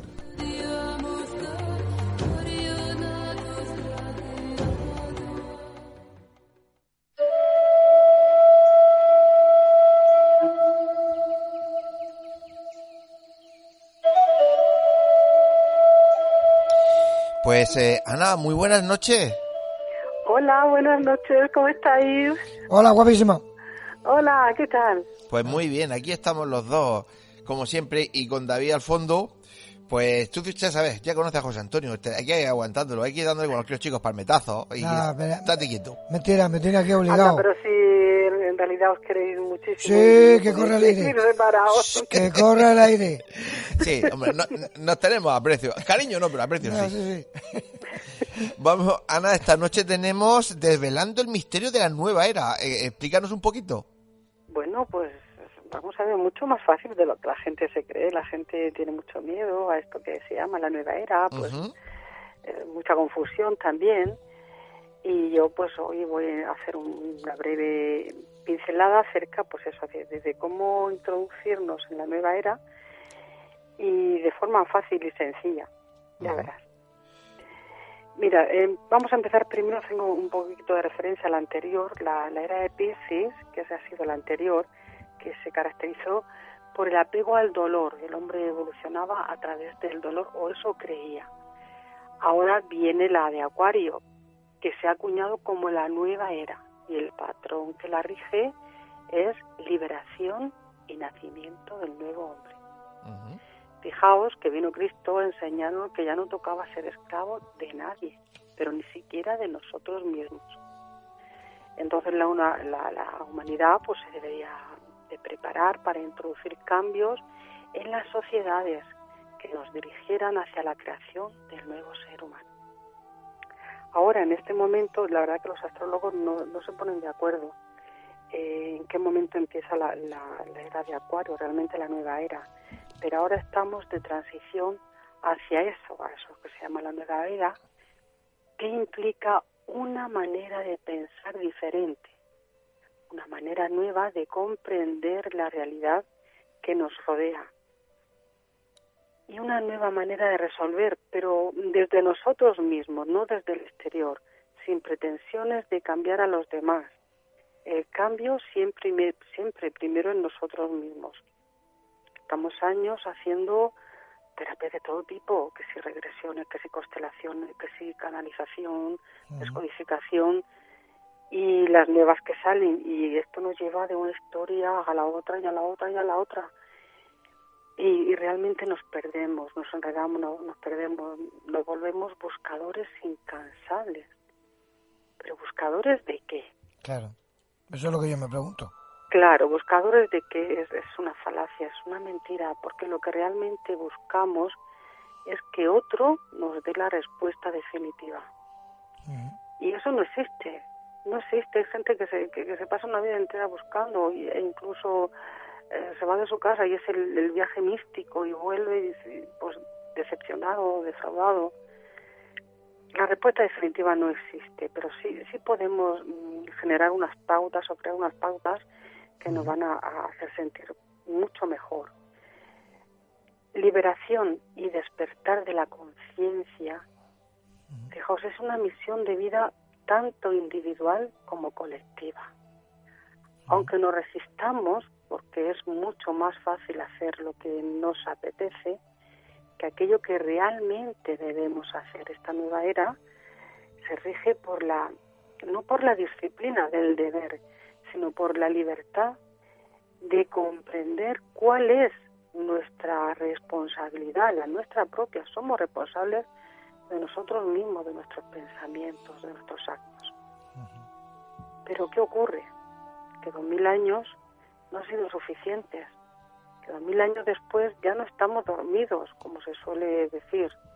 Tenemos que despertar la conciencia, pues no estamos dormidos y hemos pasado a la siguiente fase, que estamos atontados, atontados y ahora hay que espabilar. Y hay que espabilar de verdad, porque solamente tenemos que mirar el mundo que nos rodea, que es el mundo que hemos construido verdad queremos seguir así? No. Pues mira, muchas veces la gente me pregunta, vale, se habla mucho de despertar de la conciencia, pero ¿eso qué significa? ¿Cómo, ¿Cómo puedo hacer yo eso? Pues yo hoy traigo unas pautas que son muy fáciles y si queréis, vamos bien de tiempo. Claro que sí. Sí, sí. Si, si queréis, pues yo las voy a, voy a relatar. Sí, que sí, que como yo está todo el mundo. Esperando. Mira, pues vamos a hacer una respiración profunda y nos vamos a ir introduciendo poco a poco a este mundo de las energías, que es el que tratamos aquí. Y, en esta sección, pues realmente conectamos, o yo pretendo que conectamos, eh, pretendo que conectemos con ese, con esa base, esa parte interna, que es la que cuesta muchísimo desvelar. Vamos a hacer una respiración profunda, imagina, visualiza y siente. Solo siente en este momento, sentir. Para el despertar de la conciencia, esto significa tener una vida espiritual. No tiene nada que ver con las religiones. La vida espiritual es una vida consciente. Y tú puedes ser la persona más atea, pero también ser la más espiritual, porque has adquirido la comprensión de cuáles son los pasos que rigen este camino. Para ello, para un despertar consciente que te lleva a vivir con plenitud a la nueva era, se requiere responsabilidad, pensamiento crítico, no te dejes dominar. Abandonar de una vez el victimismo, los demás no tienen la culpa de todo lo que te ocurre. Abandonar el miedo, porque el miedo nos bloquea y nos impide ser libres. Recuperar la ilusión por la vida, eso es muy importante. Recuperar ideales de fraternidad y justicia, eso nos hará más libres. También hemos de pasar a la acción. No es suficiente con pensar y sentir, hay que llevarlo a la práctica poner en práctica también el perdón sentido, es decir, sentir realmente que tú te has perdonado por cualquier error que hayas cometido, pero que también eres, capaz de sentir que perdonas a los demás. Prestar atención a estar armónicos, equilibrados para sentir la energía crística y retomar los dones perdidos. Sentir el amor, no el amor humano, yo creo a mis hijos, a mi perro, a mi mujer, no. Es la energía que te hace sentir que formas parte de todo. Libérate de los apegos, te ayudarás a sentirte también más libre. Hay que empezar a comprender acerca de lo visible y también de lo invisible, que somos biología, pero también somos divinidad, somos lógica, pero también somos magia que somos cuerpo, mente, alma y muchísimo más, que estamos en un planeta dual y que nuestra vida se rige por las emociones. Siente cómo tus emociones, es verdad que son reales, siente cuáles son y aprende a neutralizarlas, que no te amarguen la vida ni a ti ni a los que están a tu alrededor siéntete a ti, siente a los demás y siente este espectacular planeta que nos ha dejado vivir en su casa durante toda la vida. Y esto, esto que acabamos de sentir, es el principio de todo lo que hay que saber. Es el secreto. El secreto es que cuando uno pasa a la acción, y resuelve, es decir, que sale del atontamiento, entonces se puede decir que ha despertado hacia la nueva conciencia. Así de fácil. Y así de difícil. sí, mira, solo así estarás preparado para pasar al siguiente paso evolutivo y sentirás que por fin empiezas a encajar en este maravilloso viaje de la vida hacia todas partes. Ana, que te decía que así de fácil y a la vez eh, así de difícil, pero claro. Muy difícil, pero por lo menos tenemos enumeradas, porque Nuestra mente necesita poner nombre, necesita enumerar, porque si no nos perdemos, nos volvemos difusos e incluso abstractos. Esto es la nueva era, la, el despertar, la conciencia de la gente, es verdad que yo siento, para mí es una idea abstracta, entonces te dejas llevar por otros que tiran de ti, que si ahora, en fin, por diferentes caminos.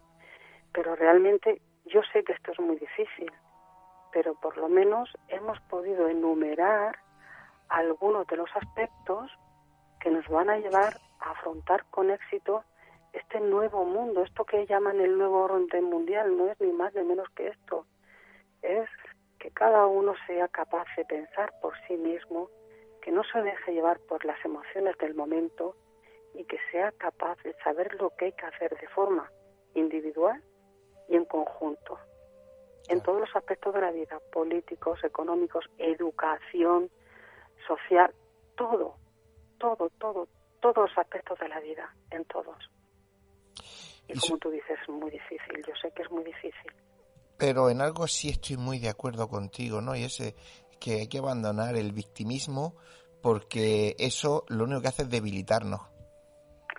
Debilitarnos y enfrentarnos, porque cuando nos sentimos víctimas, víctimas creemos que están jugando con nosotros y tenemos que echarle la culpa pues a un, un partido político, una asociación, un ministerio, el maestro, el profesor, el jefe, el compañero, la compañera.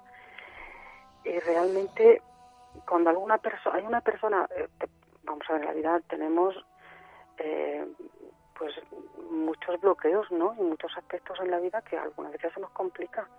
Pero hay que ser coherente, hay que saber pedir perdón, hay que saber remontar, hay que perdonar, hay que saber perdonarse si uno se equivoca.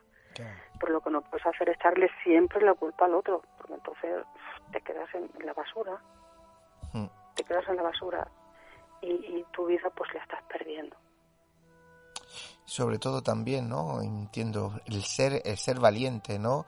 El que hay una palabra que una frase muy manida, ¿no? Es que que el miedo a fallar no te impida jugar. Claro, lo peor, uno de los peores que puedes hacer y, y y volviendo al karma la semana pasada se genera muchísimo karma, o sea, falta de responsabilidad, que es lo mismo, por no actuar por eso yo en una de las enumeraciones he dicho pasar a la acción. Es muy importante pasar a la acción.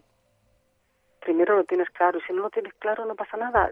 Siente que tienes derecho a equivocarte, permítete equivocarte. pero no te permitas quedarte con los brazos cruzados mientras la vida ocurre a tu alrededor. Pues Ana, totalmente de, de acuerdo. Como sabes, eh, eh, siempre nos tenemos la, el mismo problema, es la falta de tiempo. Pero bueno entiendo que, que lo bueno, pues siempre un poquito escaso es dos veces bueno. Así que nada. Estos temas es difícil concentrarlos en tan poco tiempo, pero yo lo intento. No, no, lo, intentas y lo consigues, ¿eh? la verdad que, que, queda siempre muy bien, muy didáctico, que al fin y al cabo es lo que buscamos. Que querida compañera, como siempre, un placer escucharte. Y nada, pues... Pues de verdad que os echo mucho de menos a vosotros, a los oyentes, de verdad también felicitarles porque están ahí con nosotros, cada vez son más y estamos muy orgullosos de, ellos y, yo de mis compañeros también, desde luego. Y nosotros de ti. Cuídate. Cuídate, buenas noches. Muy bien, buenas noches, besitos. Adiós. Eh, sí, José Antonio. venga. vamos con. Isa Jasja, por darle las gracias por, por seguirnos y por escribirnos, ¿no? Isma Ramos, eh, Ginny Pérez, otra que no sé de qué va. quien es Elda Mate, Fina Frutos, Eduardo Martínez, Antonio Jesús Sánchez, Andrés Carrillo por darle gracias por los comentarios que ha puesto en el Facebook, eh, María Fernández, Emilio, Emilia Hortal, perdón, eh, Joder Romera, Ocaña, Pedro Gómez, Javier López, que también lo conocemos, y con Chichacón. Pues eh, muchas gracias a, todos, por seguirnos. Esta noche ya no podemos dar más nombres porque nos apremia el tiempo. Así que unos consejos publicitarios y nos vamos ya directamente con ese debate a tres y a enterarnos qué es el 5G y cómo repercute en nuestras vidas. Pero antes unos consejos publicitarios. Vamos con ellos.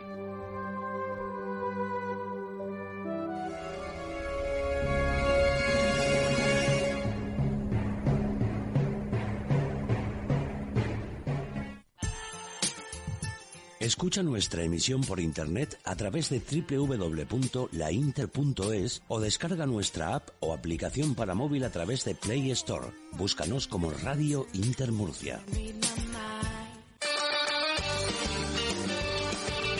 Si vienes, la meseguera se siente. La meseguera se disfruta. Restaurante y Hotel La Meseguera. Por tradición y calidad, no te la puedes perder. Para reservas, al teléfono 968 840352 En la alberca y en Mazarrón, La Meseguera. Todo un placer para disfrutar y sentir. Grupo La Meseguera.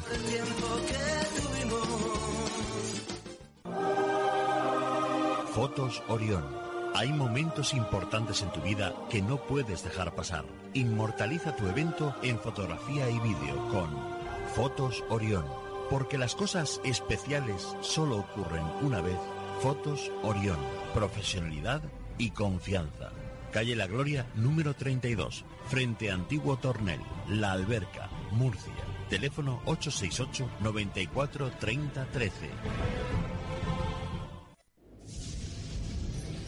Atraviesa por tu cuenta y riesgo la puerta cerrada que te lleva hacia un mundo oculto. ¿Quieres que investiguemos tu caso? Contacta con nosotros a través de nuestras vías de comunicación. Facebook, GOIS, Grupo Operativo de Investigación Sobrenatural. Canal de YouTube, GOIS Investigación. Deja tu visita y suscríbete. Para más información, escribe nuestro correo goisinvestigación.gmail.com ¿A qué esperas? Adéntrate.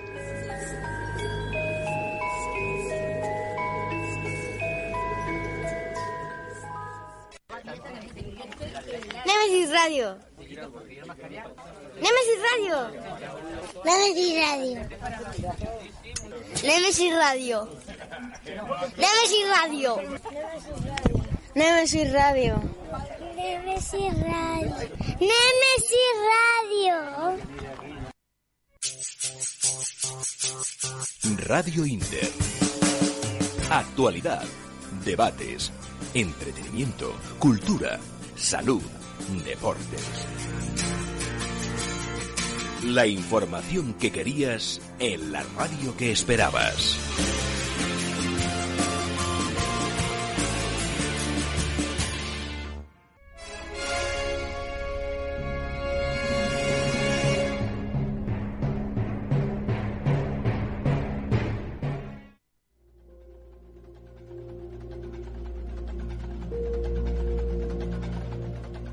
Si quieres realizarnos una pregunta, cualquier duda o aclaración, toma nota de nuestro WhatsApp 643 08 37 23.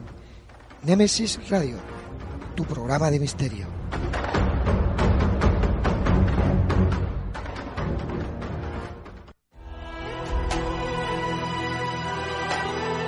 Están escuchando Némesis Radio con Antonio Pérez y José Antonio Martínez.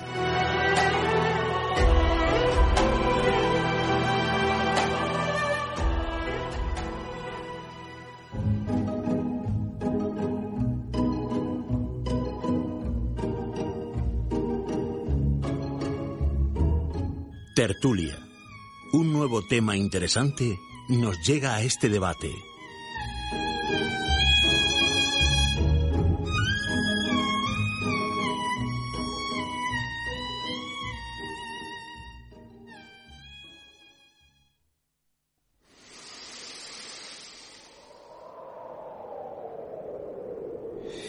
Pues nada, ya estamos en este debate a tres esta noche entre José Antonio Martínez, eh, aquí en el estudio, un servidor, y nuestro compañero José Luis Benjo, el maestro Benjo, ese magnífico compositor. Y viene a hablarnos de un tema que arrastra mucha expectación, a la vez que mucha polémica. ¿Qué es el 5G y cómo repercute en nuestras vidas? Bueno, decir que el 5G está en boca de todos desde hace muy poco tiempo que se conoce. Esta nueva tecnología móvil aumentará la velocidad de conexión, reducirá al mínimo la latencia que es el tiempo de respuesta de la web, y multiplicará exponencialmente el número de dispositivos conectados. En otras palabras, estaremos conectados a todo, todo el día y en el menor tiempo posible. Pero eso requiere un coste y no solo monetario, sino quizá incluso físico. Eh, y claro, surgen las preguntas, ¿no? Una sería, ¿es peligroso? ¿Cómo podemos evitarlo? Eh, no sé, hay tantas preguntas que queremos saber vuestra opinión, además de la de nuestro compañero José Luis Benjó, Pepe Benjó, José Antonio y la de la mía en este caso. Así que nos, como nos interesa saber eh, lo que pensáis, mandadnos mensajes a nuestro Facebook con vuestra opinión y comentarios. José Antonio, eh, ya estamos en, en ese mini debate a tres. Pues ya estamos aquí en la brecha. Eh, José Luis Benjó, buenas noches. Muy buenas noches, queridos amigos, en la distancia. Eso, y que corra el aire. que corra el aire, sí. a, ver si, si pronto podemos, podemos juntarnos. Pepe, eh, ¿tú eres partidario o no partidario de, de ese 5G? Eh, bueno, eh, realmente me gustaría recibir todo a puerta de gallola. Pero si te lo digo todo al principio, la gente se nos va a ir. ¿no? Así que vamos a descifrar poco a poco para llegar, digamos, a, a la última faena. Pero Mira, digo que cuando, que cuando llegues a la última faena recuerda que tenemos el tiempo limitado, así sí, que Sí, sí, no te preocupes, no te preocupes. Vamos allá. Mira, en primer lugar, yo, yo quería eh, este debate a tres, esta charlica a tres, eh, hacerlo muy, eh, todo lo más sencillamente posible para que nuestros oyentes eh, ya que, digamos, tengo unos apuntes aquí, eh, voy a utilizar una serie de palabras técnicas que según como las vaya nominando las voy a explicar sobre la marcha. O sea, para que ellos puedan entender todo lo que esto está ocurriendo. Eh, también decir que no se puede atacar o defender nada sin su previo conocimiento. Claro. Eh, hay que tener un previo adquirido, eh, por lo menos hasta hoy, tanto científicamente como holísticamente. O sea, vamos a unir las dos ciencias. A ver. Eh, si me permitís, yo quería eh, esta charlita dividirla en dos partes. La Perfecto. primera quisiera hablar sobre lo que es el 5G. Y luego entraremos en el COVID, el 19, el coronavirus. Vale. Y veréis la relación tan ajustadita que hay. pues vamos. Mira, sí, dime. No, no, que digo que, que vamos porque estoy muy interesado a ver cómo una cosa nos lleva a la otra. Mira, aquí lo primero que tenemos que pensar es una cosa. Eh, yo he recibido muchos, eh, digamos, vídeos y tal de mucha gente, eh, eh, digamos, que sí, que no, que no, que sí, que sí, tanto. Yo me he quedado con los buenos científicos que, digamos, el, han empezado a bloquearle y a borrarle los, los resultados finales en el en YouTube, y, o sea, en las redes. Eso quiere decir que aquí hay algo. Entonces yo clasifico a los buenos científicos y a los paniaguados. Yo me inclino por los buenos científicos, ya que estos les están borrando, como te he dicho antes, todos los resultados de las investigaciones. Por todas partes. ¿Pero porque son buenas o malas? Eh, ¿Por qué será? Claro. sacar vosotros el porqué. Eh, eh, los otros ya sabes que a, ca- a cobrar y a callar. Ya, ya, pero porque dicen que el 5G es malo. Bien, ahora llegamos ahí. Vale. Hay mucho dinero por medio, Sí, ahí estoy contigo. eh, José Antonio. Hay mucho dinero. Y les importa un carajo, en mayúscula, la salud del ser, o sea, ya no del ser humano, sino del resto del planeta. Ahí estoy contigo. Esto es un cartucho de dinamita que se le prende fuego. Eh, la mecha puede tener medio metro o un metro. Eh, y ahora mm, entraremos enseguida eh, por qué mm, eh, el COVID se comporta de esta manera tan asesina. Para ello también intentaré explicar cómo funciona nuestro cuerpo ante este asesino. A ver. Mira, vosotros, bueno, vosotros ya me conocéis y la gente también, de los oyentes ya me conocéis, y por ser pues bastante claro y conciso en mis palabras, o sea, yo no me ando por las ramas, esto es así y tal, y yo voy siempre buscando eh, o intentando buscar la verdad. Eh, ya tengo mucho reflexionado y recorrido en esta vida para ahora mismo in- intentar, eh, pues no sé, pensar o obrar de, de- de otra forma. Y lo mejor de mí, que no dependo de ningún cheque que me obligue a mentir. Muy bien. Eh, hay unas frases que me quedé yo del expresidente este de Microsoft, creo que todo el mundo lo, lo- lo hemos visto, eh, el de Canadá, el Frank Clegg este. Pero también quisiera añadir que la Judith Mikovic, esta gran científica que también la han bloqueado y ha estado arrestada y norteamericana, eh, está pues to- todo bloqueadito y además le tienen prohibido dar conferencias y charlas por ahí.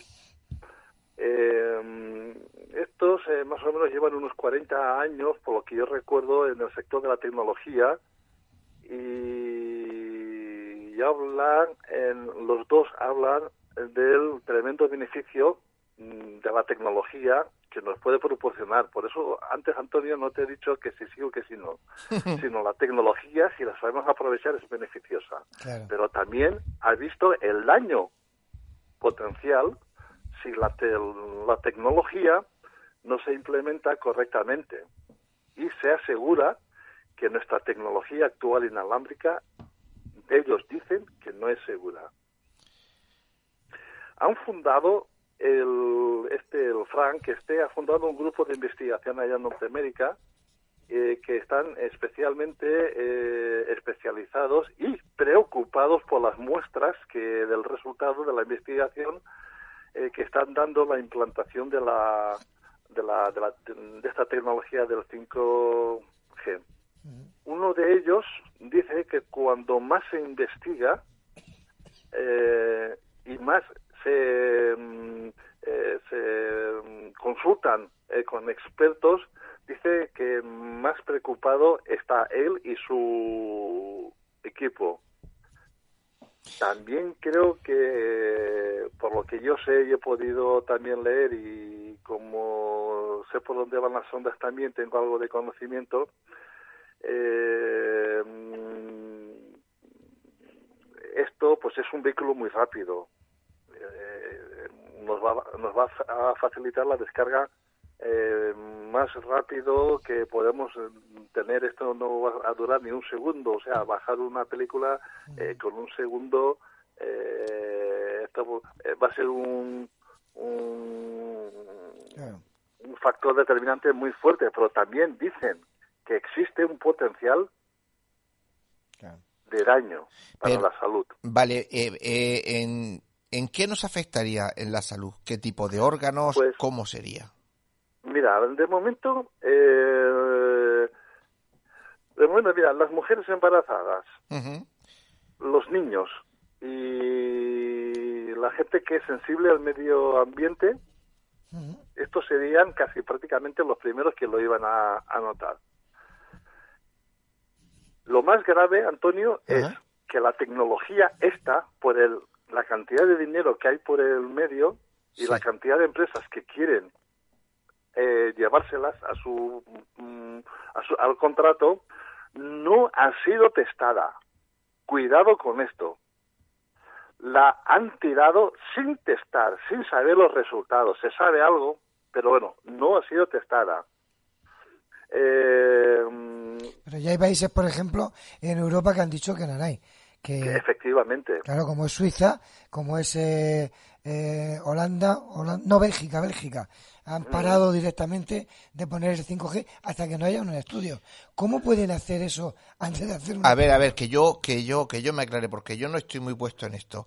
Eh, lo que me estáis diciendo es que se ha lanzado el 5G Sí. y que, según he oído a Pepe, nos puede repercutir, por ejemplo, a las embarazadas como, como, vamos, estamos hablando que son ondas No, pero- como rayos Pero no X. solamente, ¿eh? no solamente a, la a- a las, embara- a A las embarazadas, ¿eh? Pero, O sea, la tecnología inalámbrica emite radia- radiación, emite la radiación de una radiofrecuencia que el cuerpo humano absorbe, Antonio. y que se acumula en él, eh, con nosotros. Tú cuando pases por delante eh, de, esta radiación, porque esta radiación no es como el 2 y el 3G, que es amplio, esto es como un rayo láser. Por eso, eh, como te diría yo, eh, está lleno en las calles de celdillas pequeñas, porque no tiene más allá de 150, 200, 300 metros de potencia, porque la onda es muy corta. Sí, no, porque aparte es direccional. No es como, efectivamente, es como el láser, es direccional. Claro, no es como, por ejemplo, eh, de aquí atrás o la, la, la, el 4G que hace como un efecto de paraguas. Es decir, abre, abre eh, la onda. Aquí no, aquí es como un, más, más como un cañón. ¿Qué pasa? que tienes que llevar más repetidores juntos. Bueno, pero... cuenta que a estas ondas se le llama milimétricas, porque son muy pequeñas y muy altas, que están oscilando entre los ciento no, entre los 30 gigas y los 300 gigahercios. Cuidado, ¿eh? Estos son potencias muy altas. Pero a lo que yo voy, eh, vamos a ver, es cómo la sanidad de un país eh, admite este tipo de tecnologías y, como decís vosotros, no se ha testado, no se ha visto, porque claro, sabemos que los rayos X te pueden perjudicar, pero bueno, los utilizamos bien y no hay problema. Esto, según me decís, ¿qué pasa? ¿Que está descontrolado? No, Sí, eh, tú date cuenta, eh, mira, qué, qué cosa más bonita y toda la gente, ala, ala, pues venga, pues vamos a hacer esto porque el gobierno o porque tal. Mira, nos han dicho que antes de agosto, de final de julio, tenemos que resintonizar todos los canales de televisión, televisión terrestre. ¿Para qué? Antonio, ¿para qué? Para dejar un ancho de banda de UHF, o sea, digamos, un carril más en la autovía solamente para ellos. Claro, claro. Bueno, pero, pero bueno, eh, yo eso, mm, a mí perdóname, pero eso lo veo muy, normal. Es decir, todo va evolucionando y eso es como decir, mira, se, eh, antes eran una carretera de ida y vuelta, ahora han hecho autopistas de 3, 4 y 5 vías porque hay muchísimos más coches y mucho más veloces. pero eso... pero el problema, Antonio, es que la autovía es, eh, la quieren hacer de 10 de 10 carriles y solamente la vamos a ocupar 4. ¿Para qué quieres el resto de, de, de, carriles? Pues, claro, porque ellos van a recibir una compensación económica.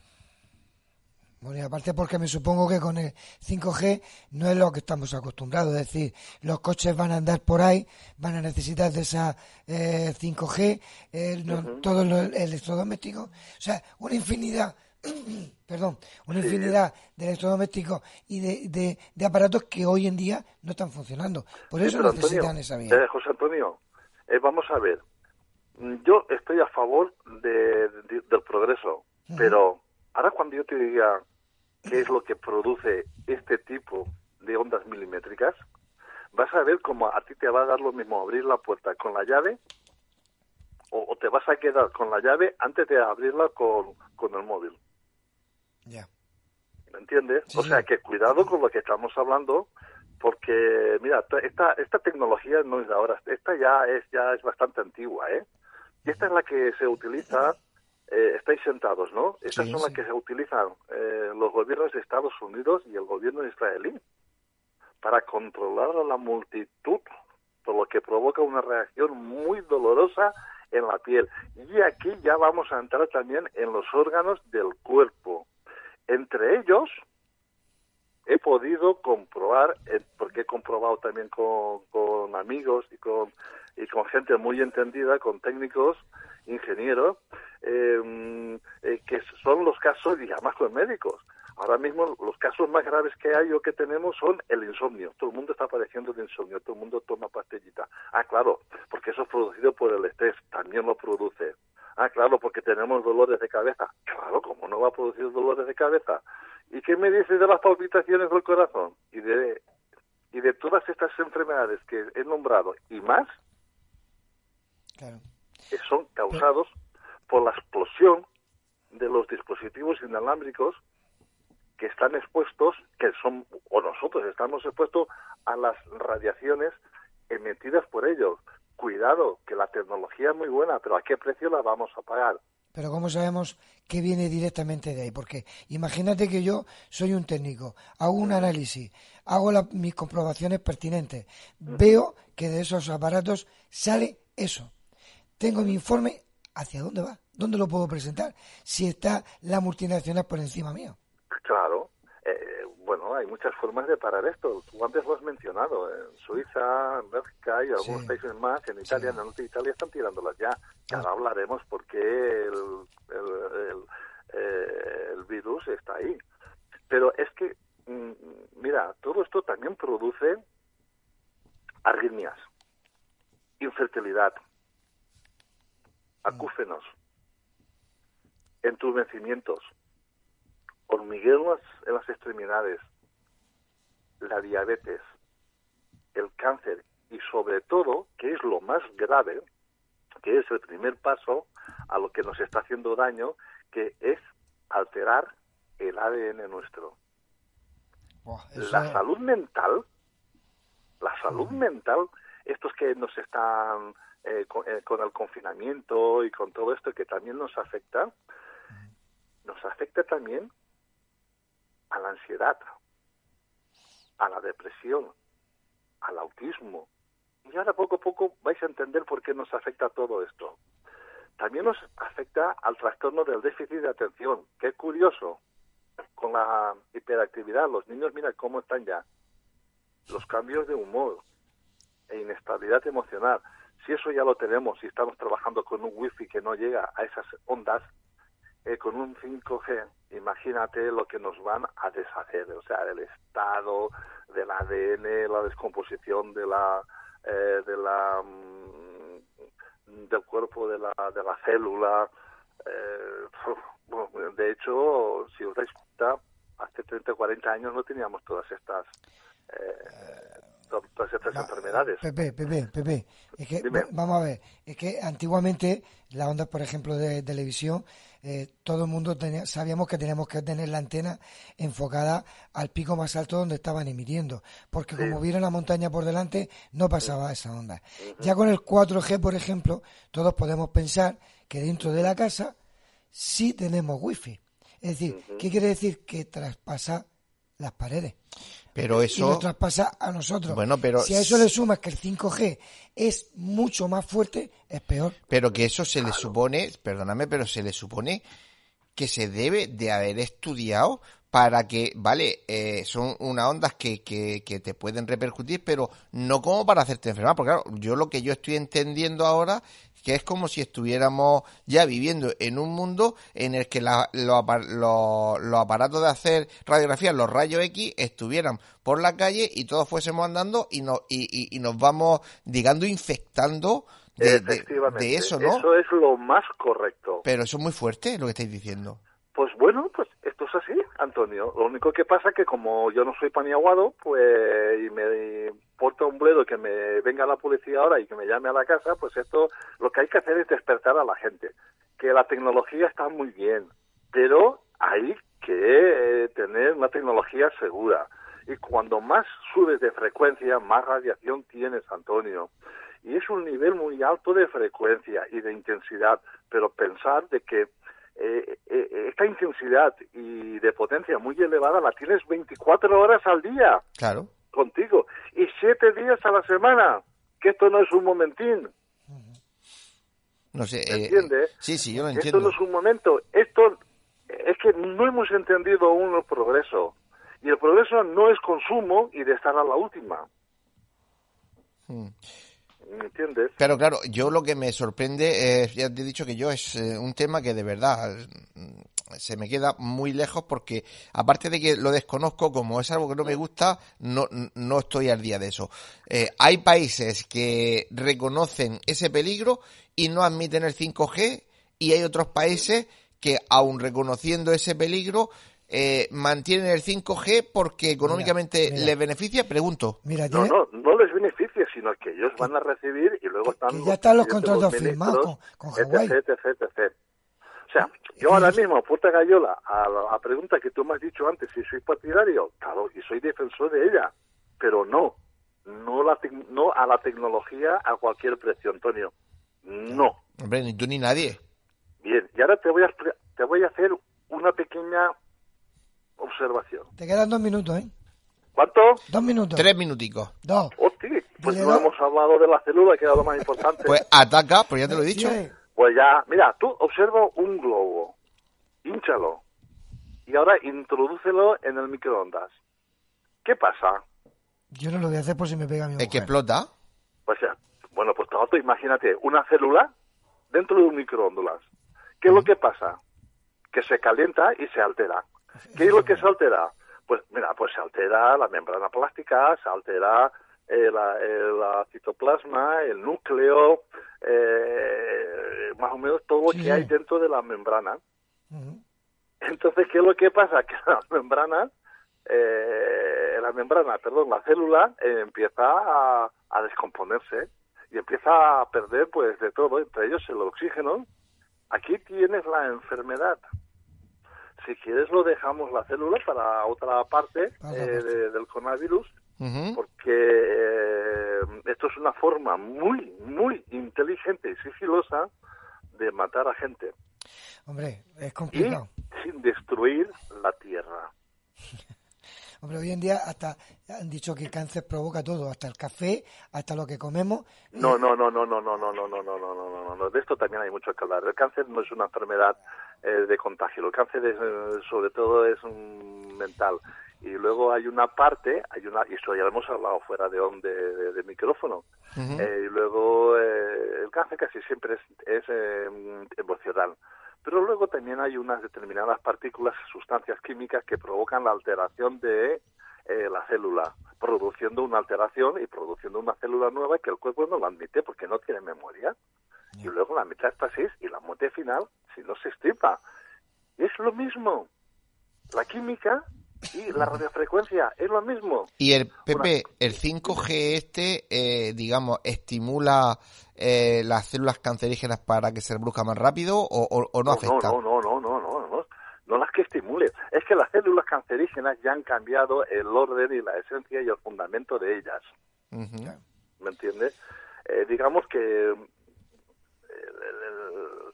la célula es es es la unidad básica del organismo humano eh, y la célula eh, digamos que realiza varias funciones, entre ellos la vida tuya. Si tú ya la matas o la alteras, tanto químicamente o físicamente o, o, radiamente, estás condenado a una muerte rápida pues, o lenta. Pues Pepe, como no nos queda tiempo, vamos a volver seguramente en una semana sobre lo que no hemos quedado, que es el coronavirus, que tampoco lo hemos tocado aquí mucho. Y, y, bueno, pues eh, hablaremos de eso, si quieres, pues en dos, tres semanas. ¿Te parece bien? Eh, oye, cuando quieras, si nos han levantado la guerra y si no, pues allí. Efectivamente, pues que, querido Pepe, compañero, que como siempre, un placer escucharte. Ya tenía ganas de escucharte en la radio, que, que de que hemos vuelto no te habíamos escuchado. Que muchísimas gracias y un abrazo. Espero que haya servido esto para abrir un poquito los ojos Esperemos y los oídos. Que sí. Esperemos que sí. Un besico, Pepe. Un abrazo, Pepe. Chao, chao. Venga, un abrazo para los dos y para David.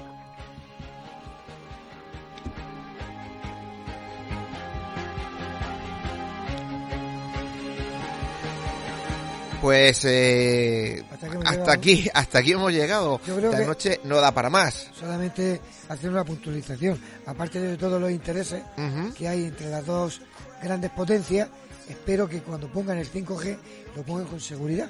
Que no nos pase nada. Hombre, eso es lo que yo espero, porque me habéis dejado esta noche un poquito, un poquito alterado. José Antonio, dale que nos vamos. Muy bien, toda la información del programa la podéis seguir por nuestro Facebook, Nemesis Radio, por nuestro Twitter, arroba Nemesis Radio 1 y tenemos un email, nemesisradio arroba canalmurcia.com. Bueno, pues en todas nuestras vías de contacto podéis dejarnos vuestros mensajes con cualquier cosa que queráis contarnos.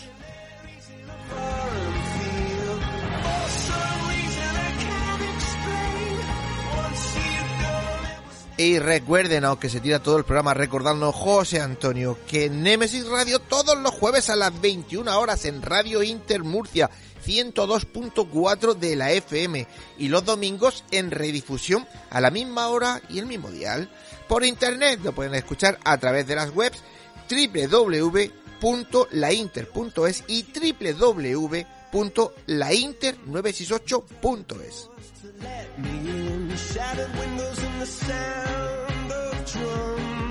Y como no hay que perder las buenas costumbres y las ondas van viajando a 5G, Bueno, pues no olvidéis que nuestras voces también viajan ya por el universo. Esperemos que no choquen con el pedrusco ese que hablaba Paco al principio del programa. Que choque, que choque, que lo rompa. y lo lleve a otro lado, ¿no? Pues, queridos oyentes, como decíamos hace un momento, hasta aquí llegamos. Les deseamos que tengan una feliz semana y les esperamos el próximo jueves a las 21 horas aquí en Nemesis Radio. No nos falten, ya saben, pasamos lista. Y si les ha gustado, pues José Antonio, que se lo digan a quién.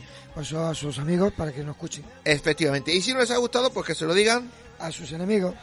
Que ya nos cargamos no ellos, ellos que nos lo envíen, te vas a encargar tú este viaje. bueno, pues ustedes nos los envían, que José Antonio se encarga de ellos. Así que buenas noches, adiós.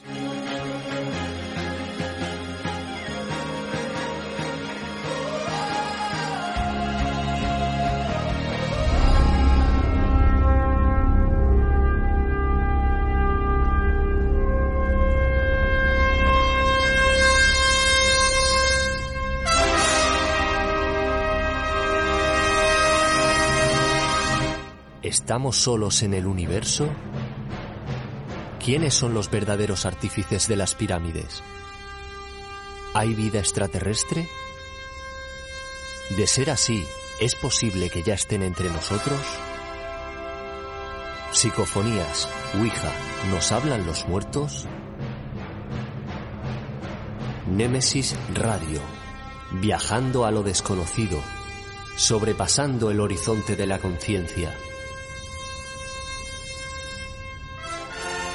Programa dirigido y presentado por Antonio Pérez y José Antonio Martínez. Todos los jueves y domingos a las 9 de la noche en Radio Inter, región de Murcia.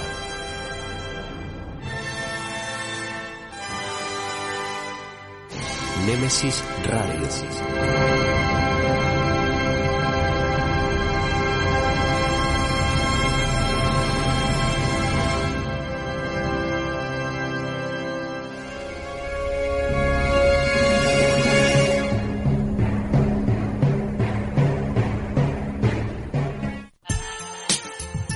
Escucha nuestra emisión por internet a través de www.lainter.es o descarga nuestra app o aplicación para móvil a través de Play Store. Búscanos como Radio Inter Murcia.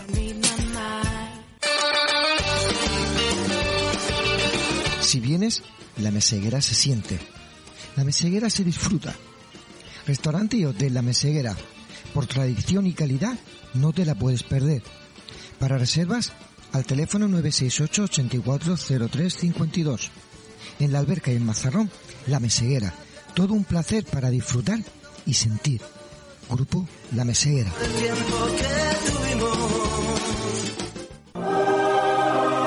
Fotos Orión. Hay momentos importantes en tu vida que no puedes dejar pasar. Inmortaliza tu evento en fotografía y vídeo con Fotos Orión porque las cosas especiales solo ocurren una vez, Fotos Orión, profesionalidad y confianza. Calle La Gloria, número 32, frente Antiguo Tornel, La Alberca, Murcia. Teléfono 868 94 30 13. Atraviesa por tu cuenta y riesgo la puerta cerrada que te lleva hacia un mundo oculto ¿Quieres que investiguemos tu caso? Contacta con nosotros a través de nuestras vías de comunicación. Facebook, GOIS, Grupo Operativo de Investigación Sobrenatural. Canal de YouTube, GOIS Investigación. Deja tu visita y suscríbete. Para más información, escribe nuestro correo goisinvestigación.gmail.com ¿A qué esperas? Adéntrate.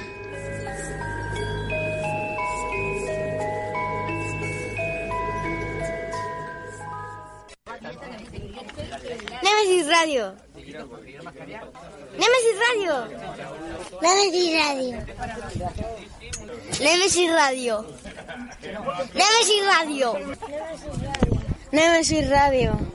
Nemesis Radio. Nemesis Radio.